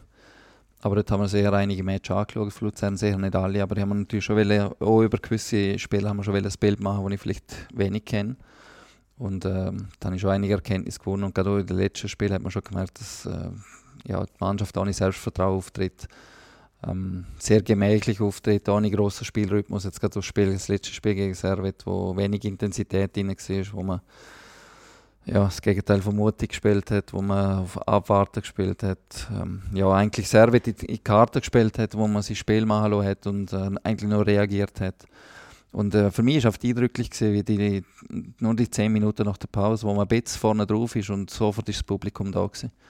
Und es war auch eine Initialzündung für mich, zum, ja, ich möchte unbedingt weiter vorne drauf gehen, möchte höhere Ballgewinn haben, um einfach da, ja, den Leuten mehr Spass zu bereiten. Und wie kann ich mir das vorstellen? Bist du dort äh, unter dem Weihnachtsbaum vielleicht noch gehockt, hast die Match geschaut und hast dann schon ein bisschen angefangen, so auf dem Reisbrett dir aufzuzeichnen, wer jetzt wo spielt, was deine Traumaufstellung ist und alle Spieler fit Ganz genau, es ist ja das, was ich vorher gesehen habe, es kommt ja nicht auf das System drauf an, sondern du musst eigentlich ein System finden, das auf die Mannschaft passt und auf die Spielertypen.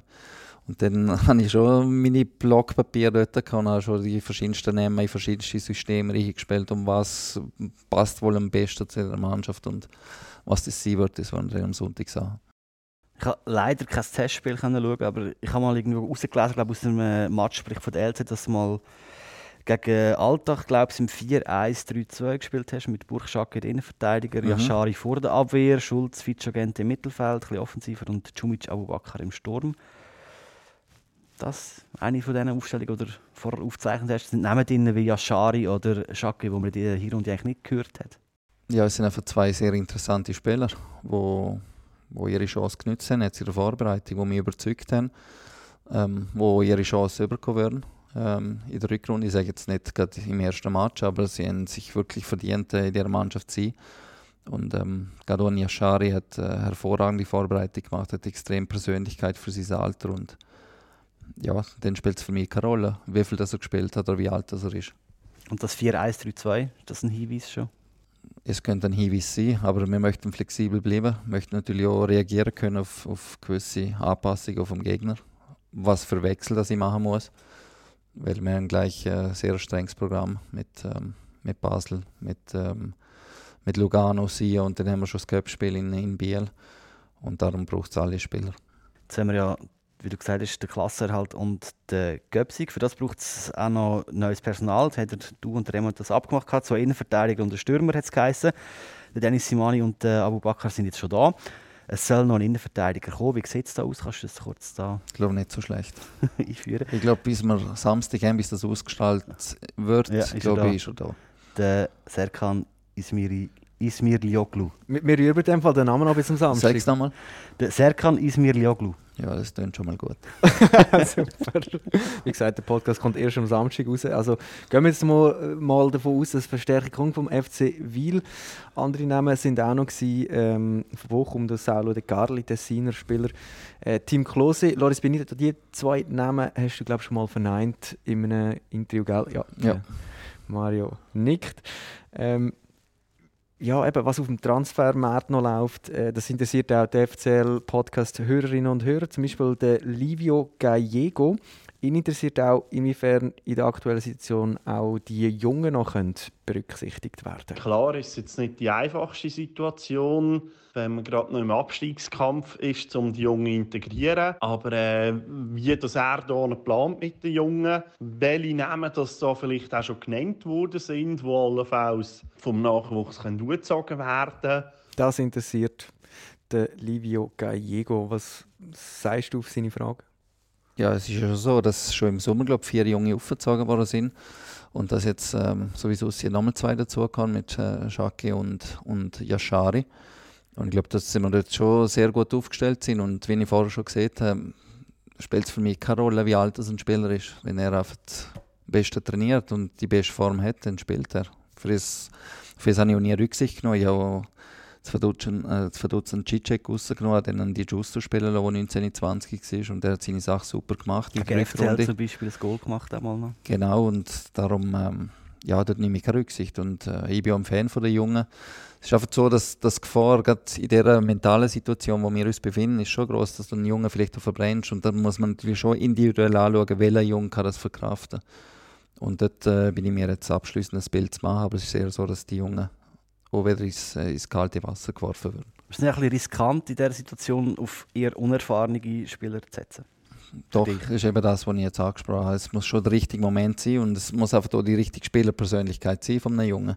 Wenn ich sage, dass er labil ist oder dass er sensibel ist, dann ist es eher schwierig, gerade jetzt vielleicht auch mit einem Heimspiel, wo ein gewisser Druck um ist, wo Erwartungen um sind und dann muss man schon stark sein als junger Spieler. Und was sollen die Jungen mitbringen? Ich habe mal gelesen, du hast gerne Junge mit Biss. Ja, das ist eine Voraussetzung und Mentalität und einfach eine gewisse Demut zu haben und, und lernen zu wollen und auf die, auf die älteren Spieler zu hören. Und das, was man ihm mitgeht vom Staff, auf probieren umzusetzen. Und dort sind wir schon sehr gut aufgestellt mit unseren Jungen. Und hat äh, scheint es auch ein so mit deiner eigenen Karriere zu tun, weil du dich eben selber auch hast müssen, quasi in Liechtenstein durchsetzen. Du hast in oder aus dem Liechtenstein Fußballprofi werden ja, es ist einfach so, dass bei mir am Anfang vielleicht ein bisschen zu ring gegangen ist und ich vielleicht der bis erst entwickelt habe und dann auf Italien bin. Also ich eigentlich jeder Station, wo ich sehe, ob St. Gallen, Basel, habe ich sofort gespielt, auch gleich Erfolg und auf dem habe ich dann vielleicht auch bisschen ausgeruht und ja, ich hätte einige Mal die Chance gehabt, um in die Bundesliga zu gehen. Wir haben einige Trainer, bekannte Bundesliga-Trainer angeschaut und jedes Mal, wenn ich das gewusst habe, habe ich so unter Druck gesetzt, dass ich es äh, dem verkackt habe. Und äh, so richtig der Biss und an mir zu arbeiten und an meinem Körper auch zu arbeiten, das habe ich eigentlich erst in Italien gelernt. Dann bist du nicht allein von Vaduz gekommen. Sind äh, was geheißen, dass da noch Innenverteidiger kommt? Eigentlich alle davon ausgegangen, dass Janik Schmidt zum FC kommt. Das ist jetzt schlussendlich der Dennis Simani. Wie ist es zu dem Transfer gekommen und warum nicht zum anderen? Ähm, es ist eine ähnliche Situation da, wenn ich vielleicht zu Vaduz vorgefunden habe, als ich Trainer war. Also es war eine Mannschaft, die eher ruhig war. Ähm, wo nicht so viele Leader-Typen vielleicht hat. Und ähm, ja, wir haben dann im, im Sommer drauf haben wir den Denis Simani geholt und hat unser, unsere ganze Mentalität verändert. Zuerst einmal war er Gegenspieler von mir und ich habe immer Kass gegen ihn spielen, weil er einfach so eklig ist und so viel umschreit und äh, einfach die, seine ganze Mannschaft mitzücht und die ganze Mannschaft wird dann eklig und will gewinnen und ist aggressiv und das hat er bei uns installiert in Verdutz und bin ich überzeugt, das wird uns Luzern schaffen.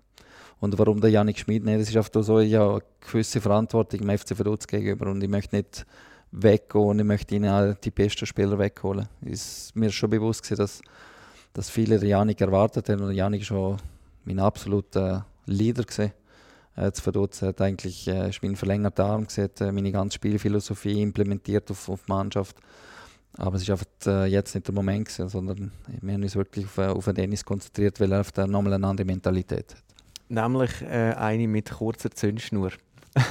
habe ich gelesen. Zeigt ja auch sehr schön, dass er gerade mit einer Gelbsperre auf Luzern wechselt. es ist aber schon so, dass er natürlich mittlerweile einen Ruf hat, wo, wo die Schiedsrichter einfach schneller Karten zücken, wie okay. vielleicht bei anderen. Und äh, dir wird gegen den FC Basel fehlen? Leider, ja. Ja, äh, wenn wir eben jetzt das FC Basel-Spiel ansprechen, ist das noch, ich weiß nicht, äh, wie relevant die Frage ist jetzt, wenn der Podcast erst am Samstag rauskommt, aber die, was dann gehört, welche Bedeutung hat das Spiel für dich? Ähm, ultimativer Test von deiner ganzen Vorbereitung oder ähm, Big Points, die man könnte holen, aber nicht muss. Wir sind auf einer Lage, wo wir nicht mehr abwarten können. Wir brauchen dringend Punkte. Und ich stelle mir einfach vor, wenn wir, wenn wir den Sieger einfahren, dann äh, entsteht eine Euphorie. Und es gibt ein unglaubliches Selbstvertrauen. Und dann würden wir alles dran setzen, um den Match zu gewinnen. Und wenn wir jetzt mal davon ausgehen, dass ähm, die Hauptziele glücken, nämlich der Ligaerhalt und vielleicht auch noch etwas im Cup, was, was sind so ähm, mittelfristige Ziele ähm, nebst dem Ligaerhalt für dich? Der Remo Meier hat ähm, die ja eigentlich für dich auch schon mal ähm, definiert, beziehungsweise nein, er hat gesagt, er hätte dich auch für die gehalten, für mittelfristige Ziele. Es ist jetzt auch so, dass wir nicht einen Feuerwehrmarkt gesucht haben, äh, nur für sechs Monate, sondern das ist das primäre Ziel, aber äh, auch nachher, dass wir äh, gemeinsam auch kurz- und mittelfristige Ziele zusammen angehen. Ich glaube, er hat gemeint mittel- und langfristige Ziele. Ähm, das kurzfristige Ziel ist klar, aber eben, wenn du dann nicht nur der Feuerwehrmann bist, ähm, äh, bist du Berufsfeuerwehrmann oder was sind die mittel- bis längerfristigen Ziele? Ja, also zuerst mal bin ich jetzt drei Jahre in Verdutz oder drei, fast dreieinhalb. Drei Jahre und zwei Monate, drei Monate bin ich jetzt dort gewesen. Also ich bin sehr kein Feuerwehrmann, ich habe das auch noch nie gemacht. Und es geht jetzt einfach darum, die, die Mannschaft zu stabilisieren und Klassenerhalt zu schaffen. Das hat absolute Priorität und der ganze Fokus liegt jetzt nur bis Ende Mai bei mir, bin ich ganz ehrlich. Und es ist sicher so, dass man nachher probieren, natürlich eine Mentalität zu installieren, wo natürlich mir ein Spiel in der schon entgegenkommt. Vielleicht so, wie ich als Spieler gesehen bin. Und, aber das ist Zukunftsmusik und es bringt jetzt nichts, darüber schon zu debattieren. Und ja, wenn wir dort schon drin sind, möchte man eine sehr äh, stabilere Saison spielen, wie, wie das vielleicht jetzt am Köpsig abgelaufen ist. Das also eigentlich das mittellangfristige Ziel. Mal nicht äh, mit der mit der äh, Pleiteserie Saisonstart. Das wäre schon mal etwas Neues für die letzten, letzten drei Jahre, Dani. Zwei? Hey, ich weiß nicht, manchmal zwei. ist die Runde gut, manchmal die Rückrunde. Ja. Also einfach mal ein konstantes Jahr wäre mal schön. So. Aber es wäre doch mal ein, ein, ein, Thema für einen Podcast dann im Juni, Juli. ja. Unbedingt. Nach Nein, aber Göpsig. Weißt, ich frage natürlich auch so ein bisschen, weil die ja eigentlich aus äh, Fanperspektive Außenansicht klar sind für die FCL, nämlich Top 4. Top 4. Muss ganz sicher sein. Ähm, weißt du, wie gehst du mit dem um? Ja, über das machen wir den Gedanken im, im Sommer. Ich glaube, jetzt ist müßig darüber zu diskutieren. Jetzt sind wir auf dem letzten Platz und jetzt von Top 4 zu träumen, ich glaube, es ist jedem Fan noch klar, es ist unrealistisch. Es geht jetzt wirklich darum, äh, um die Existenz und es geht darum, äh, unter die ersten 80 zu kommen, womöglich unter Klassenerhalt zu schaffen. Und äh, es ist sehr so ab Sommer, wenn sehr andere Ziel dann äh, Priorität haben. Ja, jetzt ist schon noch die Frage, Top 4 in welcher Liga nächstes Jahr? Ah, über das verschwende ich keinen Gedanken. Und du hoffentlich auch nicht. Nein, definitiv nicht. Ja, es ist ja, weißt, auch so ein bisschen Diskussion vielleicht mehr ähm, ja, so, eine, so eine strategische. Erstens für die Liga, also wie groß soll die sein? Ähm, sollen Clubs wie der FC Luzern halt auch vielleicht in einer 12er Liga ein bisschen mehr Luft bekommen, weil sie eben mehr auf Junge setzen als andere Clubs? Da zum Beispiel ein Statement heute in der Presse von Pierluigi Tami, der findet, wie das müssen Vereine wie Luzern, St. Gallen und so weiter haben. Also man müssen die schützen, weil sie eben primär auf lokalen Nachwuchs setzen. Ähm, also da müssen wir vielleicht auch mal etwas an der Liga-Größe schrauben. Ähm, damit auch zum Beispiel die Jungen eine Perspektive haben. Weißt, machst du dir auch schon wie solche Gedanken, die wirst du wahrscheinlich auch schon mit Vaduz gemacht haben? Ja, aber es ist ja so, dass ich keinen Einfluss darauf habe, auf die Liga. Ich weiß, dass der Wunsch da ist, von vielen Vereinen auf 12 aufzustocken. Und äh, es wird, glaube dem, demnächst wieder das Thema werden, ich glaube, in einer Abstimmung. Aber es kommt auch erst wieder frühestens in zwei Jahren, wo das eingeführt wird. Aber ähm, ja, es nützt mir nicht, jetzt darüber zu diskutieren. Natürlich wäre es aus Sicht von uns und vielleicht auch von St. Gallen, wo auf Junge setzen, wäre es natürlich ein riesen Vorteil, weil gerade, ich glaube, Jetzt sind ja alle Traditionsvereine praktisch in Damenfeld, glaube noch Aarau, Xamax. Ähm, ja, wir sollen noch absteigen. Also es, es wird ja ein Traditionsverein fröschen. Hofft nicht uns. Also ich bin überzeugt, es sind nicht wir. Ich hoffe auf einen, der auch nicht unbedingt auf Nachwuchs setzt. Ich habe den Namen schon mal gesagt in diesem Podcast, darum äh, gehen wir doch weiter. Dort mit dem Raclette und dem Weiss. Genau. Ja. Äh, wir haben vorhin schon kurz darüber geredet, du bist nicht allein gekommen, was du Neben dem Innenverteidiger Dennis Simani ist auch noch dein Co-Trainer mitgenommen, Roman Matter. Kannst du kurz sagen, was genau seine Aufgabe ist in deinem Team?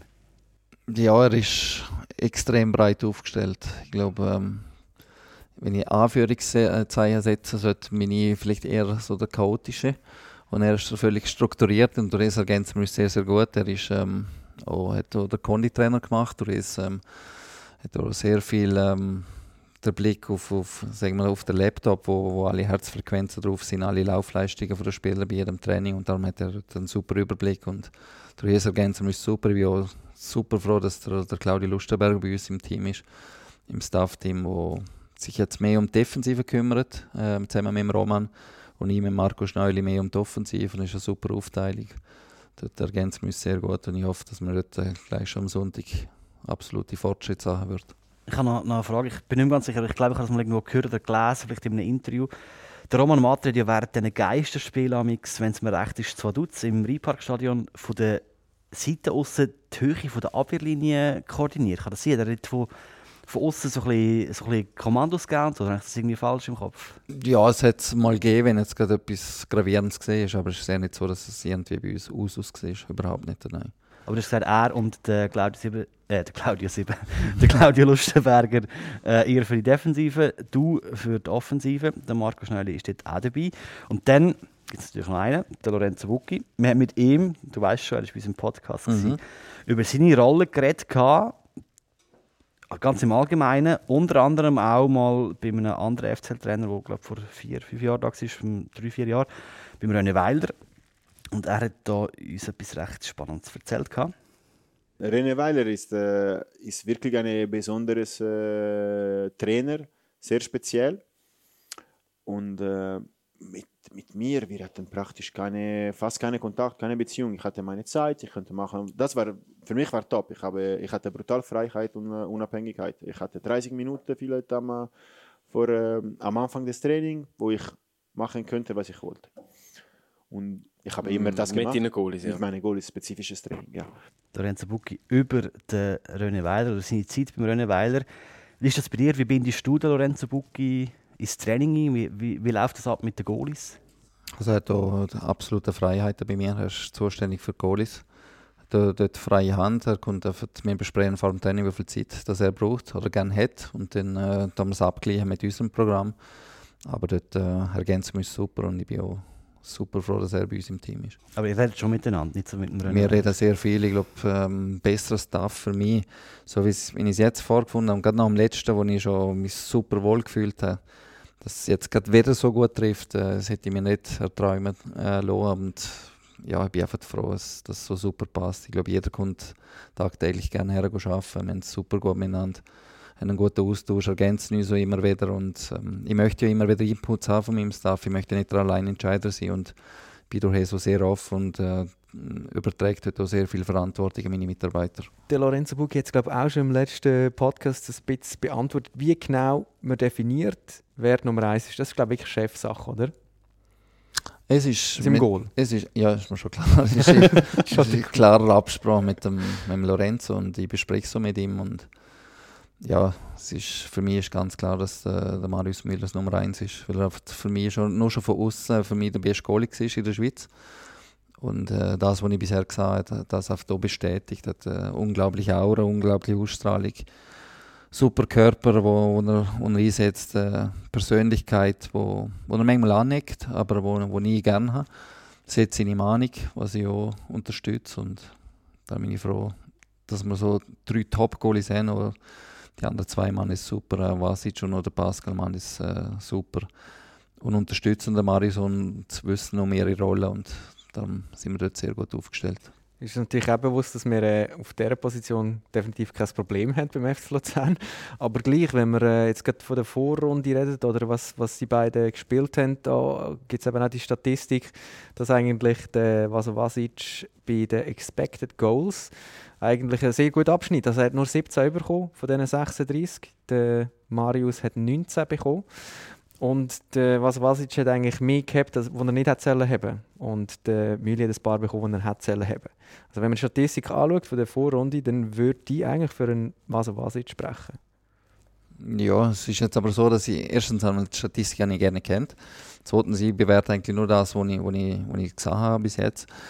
Und ähm, ich glaube aber auch, dass äh, beim Mülli einfach die Mentalverfassung vielleicht in der Vorrunde nicht so war, wie sie sein sollte. Weil er vielleicht auch das unbedingte hundertprozentige Vertrauen vorne gespürt hat, was er vielleicht jetzt wieder spürt, oder ich hoffe, dass er es spürt. Und äh, ich bin überzeugt, er wird eine Bombenrückrunde spielen. Ja, das ist wahrscheinlich, wenn man es jetzt wirklich seine schlechteste Halbsaison gewesen, habe ich das Gefühl beim FCL. Also nur eine halbe Halbsaison eigentlich gespielt. Das kann man schon so sagen. Ja, es ist jetzt wichtig, dass er eine zweite gute Halbserie spielt und bei 100% sehr, sehr überragend heben wird. Äh, und sonst kann dich natürlich der Lorenzo Bucchi auch beraten. Uns interessiert ja eigentlich auch, wird der Lorenzo Bucchi, weil du kannst es ja entscheiden, wo er sitzt, damals, wird er in Zukunft weiterhin am FC-Radio sitzen? der Lorenzo Bucchi hat nämlich bis jetzt als Assistenztrainer immer wirklich gerade neben uns eigentlich dürfen sitzen und ähm, hat damals wie so ein bisschen indirekt mitkommentiert. Ja. Er ist damals vom Thomas Hebeli auf die Tribüne verbannt, wo du das nicht für die Geschichte kennst. Nein. Und es hat ihn ein bisschen angeschissen, aber mittlerweile kann er eigentlich damit leben die grosse Frage für uns, die wichtigste Frage, bleibt Lorenzo Bucchi unser Nachbar auf der Tribüne oder hockt er nachher wieder auf dem Bänkchen in der Rückrunde? Also mein Wunsch wäre schon, dass er auf der Bank hockt. Ich weiß aber, dass er mittlerweile hat er eine Kommunikation gefunden mit dem Marius auf der Tribüne, wo, wo der Marius glaube schätzt. Aber es ist schon so, ich möchte einen emotionalen Italiener neben mir haben. einfach, weil ich möchte, dass man nicht mehr so Liebe über kann. Ich möchte wirklich, dass man dass wir eklig sind, dass niemand gerne gegen uns spielt und es fängt bei uns das an. Und das möchten wir natürlich auf die Mannschaft übertragen. Und darum, je mehr emotionale Staffmitglieder auf der Bank sind, desto besser. Aber hast du das, hast du das jemand, der auf der Tribüne hockt und das Spiel von oben anschaut? Wir haben den Marco Schneuli noch, der ja. das machen könnte. Also ist er künftig dann von unserem Nachbar wahrscheinlich? Das ist gut möglich. Das ist auch spannend. Ja, sehr. Spannender Sitznachbar. Ein bisschen ruhiger An, andere, andere Dialekt. Ja. weniger Schimpfwörter wahrscheinlich auch. Ähm, und weniger Sachen, die kaputt gehen. Der Buki hat mehrere Stühle kaputt gemacht in den oh, letzten eineinhalb ah, ja. bis zwei Jahren. Und auch der Raffi mal, der ja, genau. FCL-Radio-Mitarbeiter mit Kommentar, äh, der mal ein bisschen geschüttelt. Ähm, aber das ist eine andere Anekdote. Gehört man im letzten Podcast mit Lorenzo Bucchi sehr zu empfehlen. Jetzt haben wir jemanden ganz am Anfang schon mal angesprochen, den Fitnesstrainer, den Christian Schmidt. Du hast gesagt, oder er hat gesagt, ihr habt beide gesagt, der FCL soll fit werden dass der FCL am Schluss dem Match noch mithaben kann. Wenn ich jetzt so ganz kurz an die, äh, Vorrunde zurückdenke, ist das Problem eigentlich vor allem mit den Startminuten. Wie passt das zusammen, dass ihr da fit seid, dass ihr bis am Schluss mithaben Also die Startminute ist ja nur Einstellung und Konzentration und das innere Feuer. Wenn du das innere Feuer hast und du freust dich auf den Match und du willst da raus und möchtest die drei Punkte holen, dann kommst du in den ersten fünf Minuten normal, normalerweise kein Goal über. Und dem werden wir arbeiten. Und ähm, ja, das sind wir auch schon klar am Ansprechen, weil es ist gerade lustig, dass du ansprichst. Gerade im letzten Testspiel gegen, gegen Alltag haben mir die ersten fünf Minuten gerne gefallen, weil es auf leblos war und ich bewusst einmal nichts gesehen vor dem Spiel. Also ja, meine Punkte aufgeschrieben, offensiv, defensiv Punkte, was ich gerne Sachen tät, was, was die Vorgaben sind. Aber weiter kein Wort zu der Mannschaft gesehen, einfach schauen, wie viel Eigenverantwortung ist drin. Und die ersten fünf Minuten haben mir einfach gerne gefallen. Und es ist für mich einfach das Klarste, dass die Mannschaft muss geführt werden muss, einen klaren Plan auf dem Platz haben, muss vielleicht auch richtig heiß gemacht werden. Wenn sie das brauchen, kann sie selber. Und äh, ich bin dann in der Halbzeit lauter geworden und ich glaube in der zweiten Halbzeit, die ersten 20 Minuten haben wir sehr, sehr gut gespielt, haben überragende Chancen legen lassen. Und äh, es wird der Weg sein für, für die Rückrunde. Du hast gesagt, der FC soll die fitteste Mannschaft der Liga werden. Wo sind wir da? Das kann ich nicht beurteilen, weil ich kenne die anderen Mannschaften nicht. Ist einfach so, gewesen, dass ich jetzt rein von den Eindruck hatte, dass, man, dass, dass da noch Luft nach oben ist. Und das haben wir jetzt alle so gesehen. Das ist das Feedback gesehen von allen. Und äh, gerade der Christian Schmidt ist, glaube ich, der glücklichste Mensch in unserem Staff, dass er äh, jetzt freie Hand hat und äh, lebt richtig auf. Und ähm, ja, die Spieler haben richtig gelitten. Die ersten drei Wochen richtig streng. Und es sind, glaube ich, in dem Maße auch nicht mehr gewöhnt gewesen. Und ja, die Intensität gerade im Training muss bei mir sehr hoch sein, weil ich bin auf der Meinung, dass man so spielt, wie man trainiert. Und es sind auch alles ein bisschen ja, Aufmacher, die mir sehr viel Mut geben für, für die Rückrunde. Christian Schmidt findet man auch in äh, einem Video-Interview an sich äh, zu dem ganzen Aufbau oder äh, ähm, Konditraining äußert auf fcl.ch. Sehr schön, der Mann. Übrigens auch mal so einfach seine Statur zu sehen ja. und dann äh, sich vorzustellen, dass man von dem geschliffen wird. Ähm, ja, das stelle ich mir intensiv vor, auf alle Fälle. Äh, du hast jetzt auch das Training eben angesprochen. Jetzt haben wir am Morgen Konditraining gehabt. Da hast du quasi geschliffene Spieler bekommen für das Spielerisch am Nachmittag. Und jetzt morgen zum Beispiel steht das wieder so an, oder? Wie lange ziehst du das noch so weiter? Nein, das, das kann man vergessen. Jetzt, jetzt sind wir in der letzten Woche und jetzt wird schon immer geschliffen in dem Sinne. Jetzt ist wirklich noch ein Feinschliff. Wir nehmen auch noch das Testspiel Also morgen wird mehr im Taktikbereich geschafft und die, die am Abend weniger spielen, werden ein bisschen höher belastet. Aber jetzt wollen wir schon ins Explosive gehen, ins Spritzige gehen, dass wir am Sonntag auch mit Basel mitheben können. Das heisst, die Spiele sind jetzt geschliffen und parat für einen Einsatz. Und ausgeruht. Dann äh, gibt es noch eine weitere Frage, die dich wahrscheinlich ein bisschen beschäftigt hat. Ich weiß nicht, wie fest. Mich nimmt es Wunder, wie fest. Das ist die Frage vom Captain. Wir haben, es ist lustig, wir haben in den letzten paar Folgen wir haben Christian Gentner zu Gast gehabt und äh, den Jan Sorgic. Und wir haben ja können lesen, dass der Christian Gentner jetzt diese Rolle weiterführt. Wie ist es zu diesem Entscheid gekommen? Ja, es war jetzt nicht so eine schwere Entscheidung. Es ist ein Spieler, der 430 Bundesliga spielt, der enorme Erfahrung hat, der absolut bodenständig ist, der vorne weggeht. Und ich habe ihn in einem Gespräch, in einem Vier-Augen-Gespräch, ihn gefragt, hey, wie sieht es aus? Wie siehst du Captain? Frage ich habe mal gelesen, dass du eigentlich nicht parat bist oder du noch zu wenig lang da bist. Ja, und er genau. hat das dann klargestellt mit mir. Er hat einfach gesagt, ja, vielleicht gibt es Spieler, die schon länger da sind, die vielleicht das Amt mehr verdient hätten. Und hat sich dort einfach nicht im Vordergrund stellen und so ist er auf das Person. Und, aber für mich ist er dem Moment, ab dem Moment ist für mich klar, dass er Captain Minder behalten. Jetzt nur so rein von, von auch Punkten wie Aggressivität oder Leaderqualitäten. Nein, sagen wir mal einfach vor allem Aggressivität. Ähm, da hätte ich jetzt zum Beispiel auch einen Captain Marvin Schulz sehr begrüßt, der auch ab und zu mal so ein bisschen äh, als heiß sparen. Gegen ähm, St. Gallen vor allem immer. Genau. und äh, zum Beispiel gegen, im Test gegen Winter die Binde getragen hat. Ihn fände ich ja auch einen spannenden Captain, ein Captain, der vielleicht auch ab und zu mal auf den Platz fliegt. Ähm, aber das ist bei ihm wirklich nur so, weil, weil der Gente nicht gespielt war. Genau. Nicht gespielt hat, ist er dort der Captain. Genau, der Gente ist nicht da gewesen. Ähm, der Schürpf ist nicht da gewesen, der Burg ist nicht da gewesen. Also jetzt die drei Captain, die ich jetzt bestimmt habe. Und äh, der Marvin hat an dem Tag auch noch Geburtstag gehabt. hat gerade auch noch in Karten gespielt. Und ähm, ja, ich sage, er ist mehr ein Leader über, über seine fußballerischen Künste dann äh, müssen wir uns noch ein bisschen gedulden. Vielleicht, äh, wenn er noch ein paar Jahre mehr da bei uns, würden wir uns natürlich wünschen, ja, dann haben wir vielleicht mal irgendwann eben auch noch einen, äh, ja, einen, einen erfahrenen, noch erfahrenen ähm, Captain Marvin Schulz. Dann. Ich möchte gleich noch ganz kurz über den Dejan Sorgic reden, der die Rolle inne hatte am Anfang der Saison. Hast du mit ihm ein bisschen darüber geredet, wie das für ihn war? Weil er ist ja fast ein bisschen zerbrochen ab dieser Aufgabe. Hat man das Gefühl von außen, hat er auch ab und zu mal gesagt in Interviews. Ja, das ist aber vor allem das, was ich auch gelesen habe und was ich, was ich von außen mitbekommen habe. Jetzt nicht direkt darauf angesprochen, über Captain binden. Ich glaube, es ist für ihn auch überhaupt kein Thema gewesen, weil es wie eine Bürde war. Ähm, ich glaube, er muss wirklich jetzt wieder über Selbstvertrauen kommen, weil er ist ein sensibler Stürmer, ähnlich wie ich es war, aber ich verstand seine Situation. Und gerade wenn du wenig Goal geschossen hast und er ist sehr nicht zufrieden mit der Torausbeute von drei Goal der Vorrunde, dann ist es so, dass du das Selbstvertrauen holst, einfach über das Training und dann über, über Torerfolg und dort muss er daran arbeiten jetzt. Und der Baski hast gesagt, er ist Vize-Captain, er ist ja auch schon mal Captain und er jetzt auch so ein bisschen, ein bisschen unsicher mit dieser Situation. Da haben wir auch noch einen Ausschnitt, wo er bei uns im Podcast war, wo er über das geredet hat das, das, was ich jetzt halt momentan mache, so also ein bisschen als Spaßvogel und ein bisschen so, das, so der Typ zwischen den Charakteren im Team, das mache ich sehr gerne und das ist mein Typ, da muss ich mich nicht verstellen. Aber durch das Captain sein habe ich mir vielleicht halt fast noch zu fest verstellt, wenn dann irgendetwas in der Garderobe nicht gestummen hat, dann habe ich es immer ein bisschen auch noch auf mich genommen und gesagt, hey, das geht nicht, ich bin ja der Captain, ich bin ja verantwortlich, oder? Und das habe ich wahrscheinlich ein bisschen zu ernst genommen. Hat er jetzt gelernt aus dem, hast du mit ihm über das auch geredet, oder nicht? Ich glaube, das ist ja die Idealsituation jetzt. Jetzt hast du den Gente als Captain und äh, hast du den, den Pascal als, als Vize-Captain und dann ist er in seiner Rolle, kann er switchen, wenn er will. Das ist ja perfekt für ihn. Jetzt haben wir immer über die Rolle des Captain innerhalb des Teams geredet. Was mich noch interessieren für dich als Trainer, äh, welche Rolle hat er für dich? Also ist er wie man so am gesagt hat, die verlängerte, äh, der verlängerte Arm vom Trainer in die Mannschaft. Muss er das sein? Mm, ja, das wäre natürlich die, die Idealsituation. Es ist bei mir ist aber nicht unbedingt der Captain das Wichtigste. Für mich ist eigentlich der Spielerrat. Also es sind sechs Spieler, die ich auserwählt habe, die den Spielrat bilden. Es sind noch zwei Junge dabei mit Burg und Ugrinic übrigens, plus an, der für die Ausländer jetzt zuständig ist, der Ibra. Mhm. Äh, dass wir dort wirklich alles vertreten haben. Und mit denen möchte ich mich alle zwei, drei Wochen austauschen. Und in dieser halben Stunde, in dem Austausch, kann sie mir alles sagen. Also sie kann Kritik anbringen, sie kann Lob anbringen, sie kann das Training kritisieren, sie kann Spielvorbereitung kritisieren.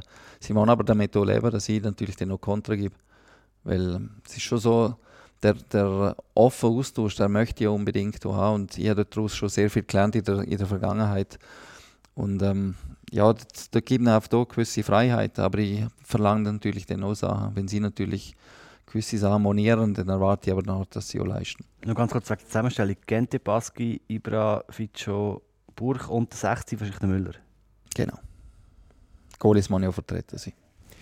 Ähm, was äh, im Fußball nebst Kommunikation und Hierarchie äh, auch wichtig ist, ist äh, wunderbare Überleitung übrigens Standards oder sind Standards. Ähm, die, der Frickische äh, FC Vaduz war äh, dafür bekannt gewesen, für die Standards beim FC Vaduz. Auch der FCL war in der letzten Saison eine der besten Mannschaften gewesen bei offensiven Standards. Diese Saison noch nicht so. Darum die Frage vom Kollegen ähm, bzw. der Kollege vom Podcast Stammtischtrainer. Wird der FCL unter dir endlich mal wieder gefährlich nach Standards? Also gefährlicher war man definitiv, weil man einfach ja, wenn so in den ersten zwei Testspielen habe ich für mich gedacht, ja, aber wieso hauen jetzt die den Freistoß nicht in 16 aus, aus Mitte, Platzhälfte, da hat der Geitsch jeder Ball hat der gefährlich reingebracht und wir spielen nochmal hinten rum. Und es ist da etwas ganz anderes auch für die Zuschauer, wenn, du, wenn der Ball in 16er kommt und vielleicht ein zweiter Ball liegt dort und du kommst zum Abschluss oder die Flanke ist so gut, dass du sogar direkt köpfen kannst. Aber das Bewusstsein haben die Spieler da gerne gehabt. Und das habe ich ansprechen, das im Video aufzeigen. Ja, aber aus dieser Position musst du doch den Ball probieren reinzuflanken. Es kann immer etwas passieren. Und ähm, ja, durch es, durch es erlauben wir natürlich nicht gefährlich, ist mir schon klar. Es geht um Laufwege und es geht zum Beispiel um Simani, der natürlich nochmal kopfballstark ist, äh, wo vielleicht bisher auch gefehlt hat. Aber ich glaube schon, dass wir dort äh, richtig gut aufgestellt sind, auch mit einem Schürpf, mit einem Diaye, mit einem Burg äh, mit einem Gentner, die dort äh, wirklich kopfballstark sind. Es ist einfach noch wichtig, dass Bell noch präzise in die Zonen kann, wo wir anlaufen. Aber ich glaube schon dabei überzeugt, dass wir dort sehr gefährlich werden in Zukunft. Hast du ein bisschen umgestellt, wer die Standards tritt? Nein, ich, habe sie komplett freilassen. Ich habe natürlich Basel auch nicht verraten bisher, weil ich weiß natürlich, dass die Bilder auch zugänglich sind und darum haben wir jetzt gerne nicht studiert offensiv. Das kommt erst diese Woche.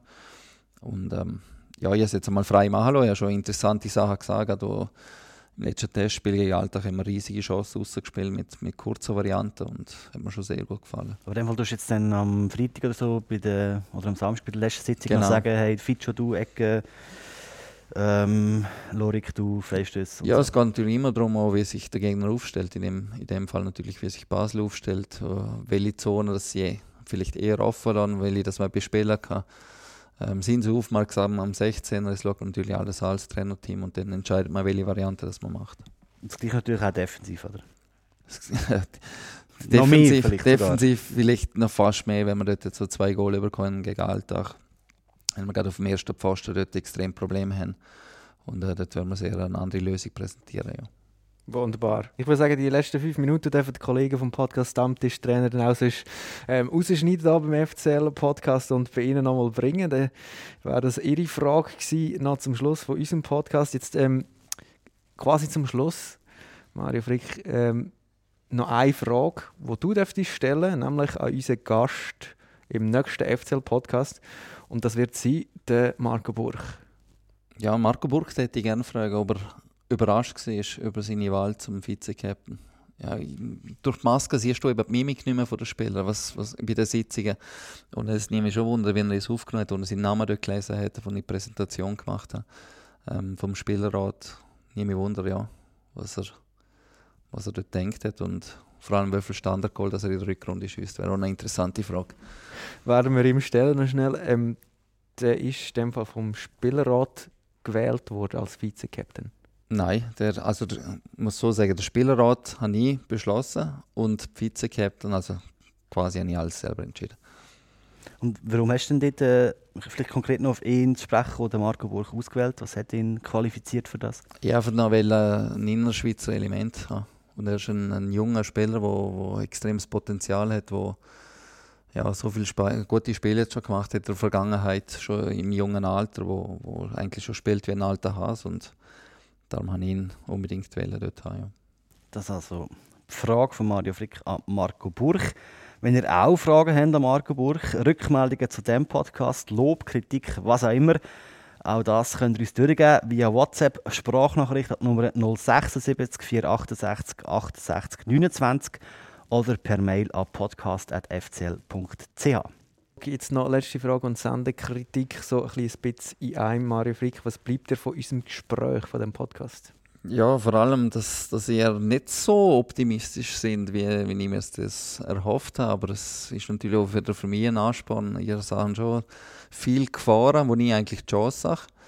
Aber eben, das habe ich ja schon bei der Antritts-PK gesehen, dass ich natürlich mit der Euphorie daherkomme, vom ersten Platz und ich glaube, zehn Siege feiern können aus den 18 Spielen. Das ist natürlich eine ganz andere Voraussetzung. Und ja, ich würde jetzt meine ganze Energie da einstecken, um, um das zum Guten zu wenden.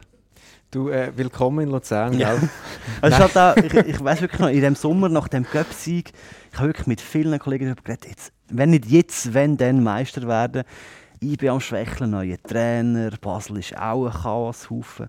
Jetzt haben wir den Göpsieg. Also, es, ist halt, es ist wirklich ein sehr herzhalbes Jahr. Ja, das ja. glaube ich, ja. Und ich versuche mich so ein bisschen wie mental schon auf die Eventualität vorzubereiten. Nein, das mache ich nicht. Das mache ich nicht. Weil, weil ich habe das Gefühl, es würde mich so hart treffen. Aber weißt, es zeigt ja, Mario, dass, dass wir einfach wirklich, wir sind Fans, wir, dass wir leiden mit, oder? Und wir versuchen uns emotional schon auf eventuell den Fall vorzubereiten. Aber ich wollte jetzt nicht den Teufel an die Wand äh, malen Bitte, und ja. lange es Holz an. Bitte, ja, das kannst du zu ja. meiner Frau ins Mental Vielleicht wäre das der Weg für mich als Fan, genau. Wunderbares Schlusswort. Mario Frick, herzlichen Dank. Danke, ja. Hat Spass gemacht. Das war der FCL-Podcast, der offizielle Podcast vom FC Luzern, moderiert und produziert vom FCL-Radio, heute mit dem Sammy und mir, dem Dani. Das FCL-Radio an jedem Spiel vom FCL live dabei, 90 Minuten. Schon eine Viertelstunde vor dem Match geht es los. Den Livestream den finden wir zusammen mit allen Folgen vom FCL-Podcast und viel mehr auf fcl.ch.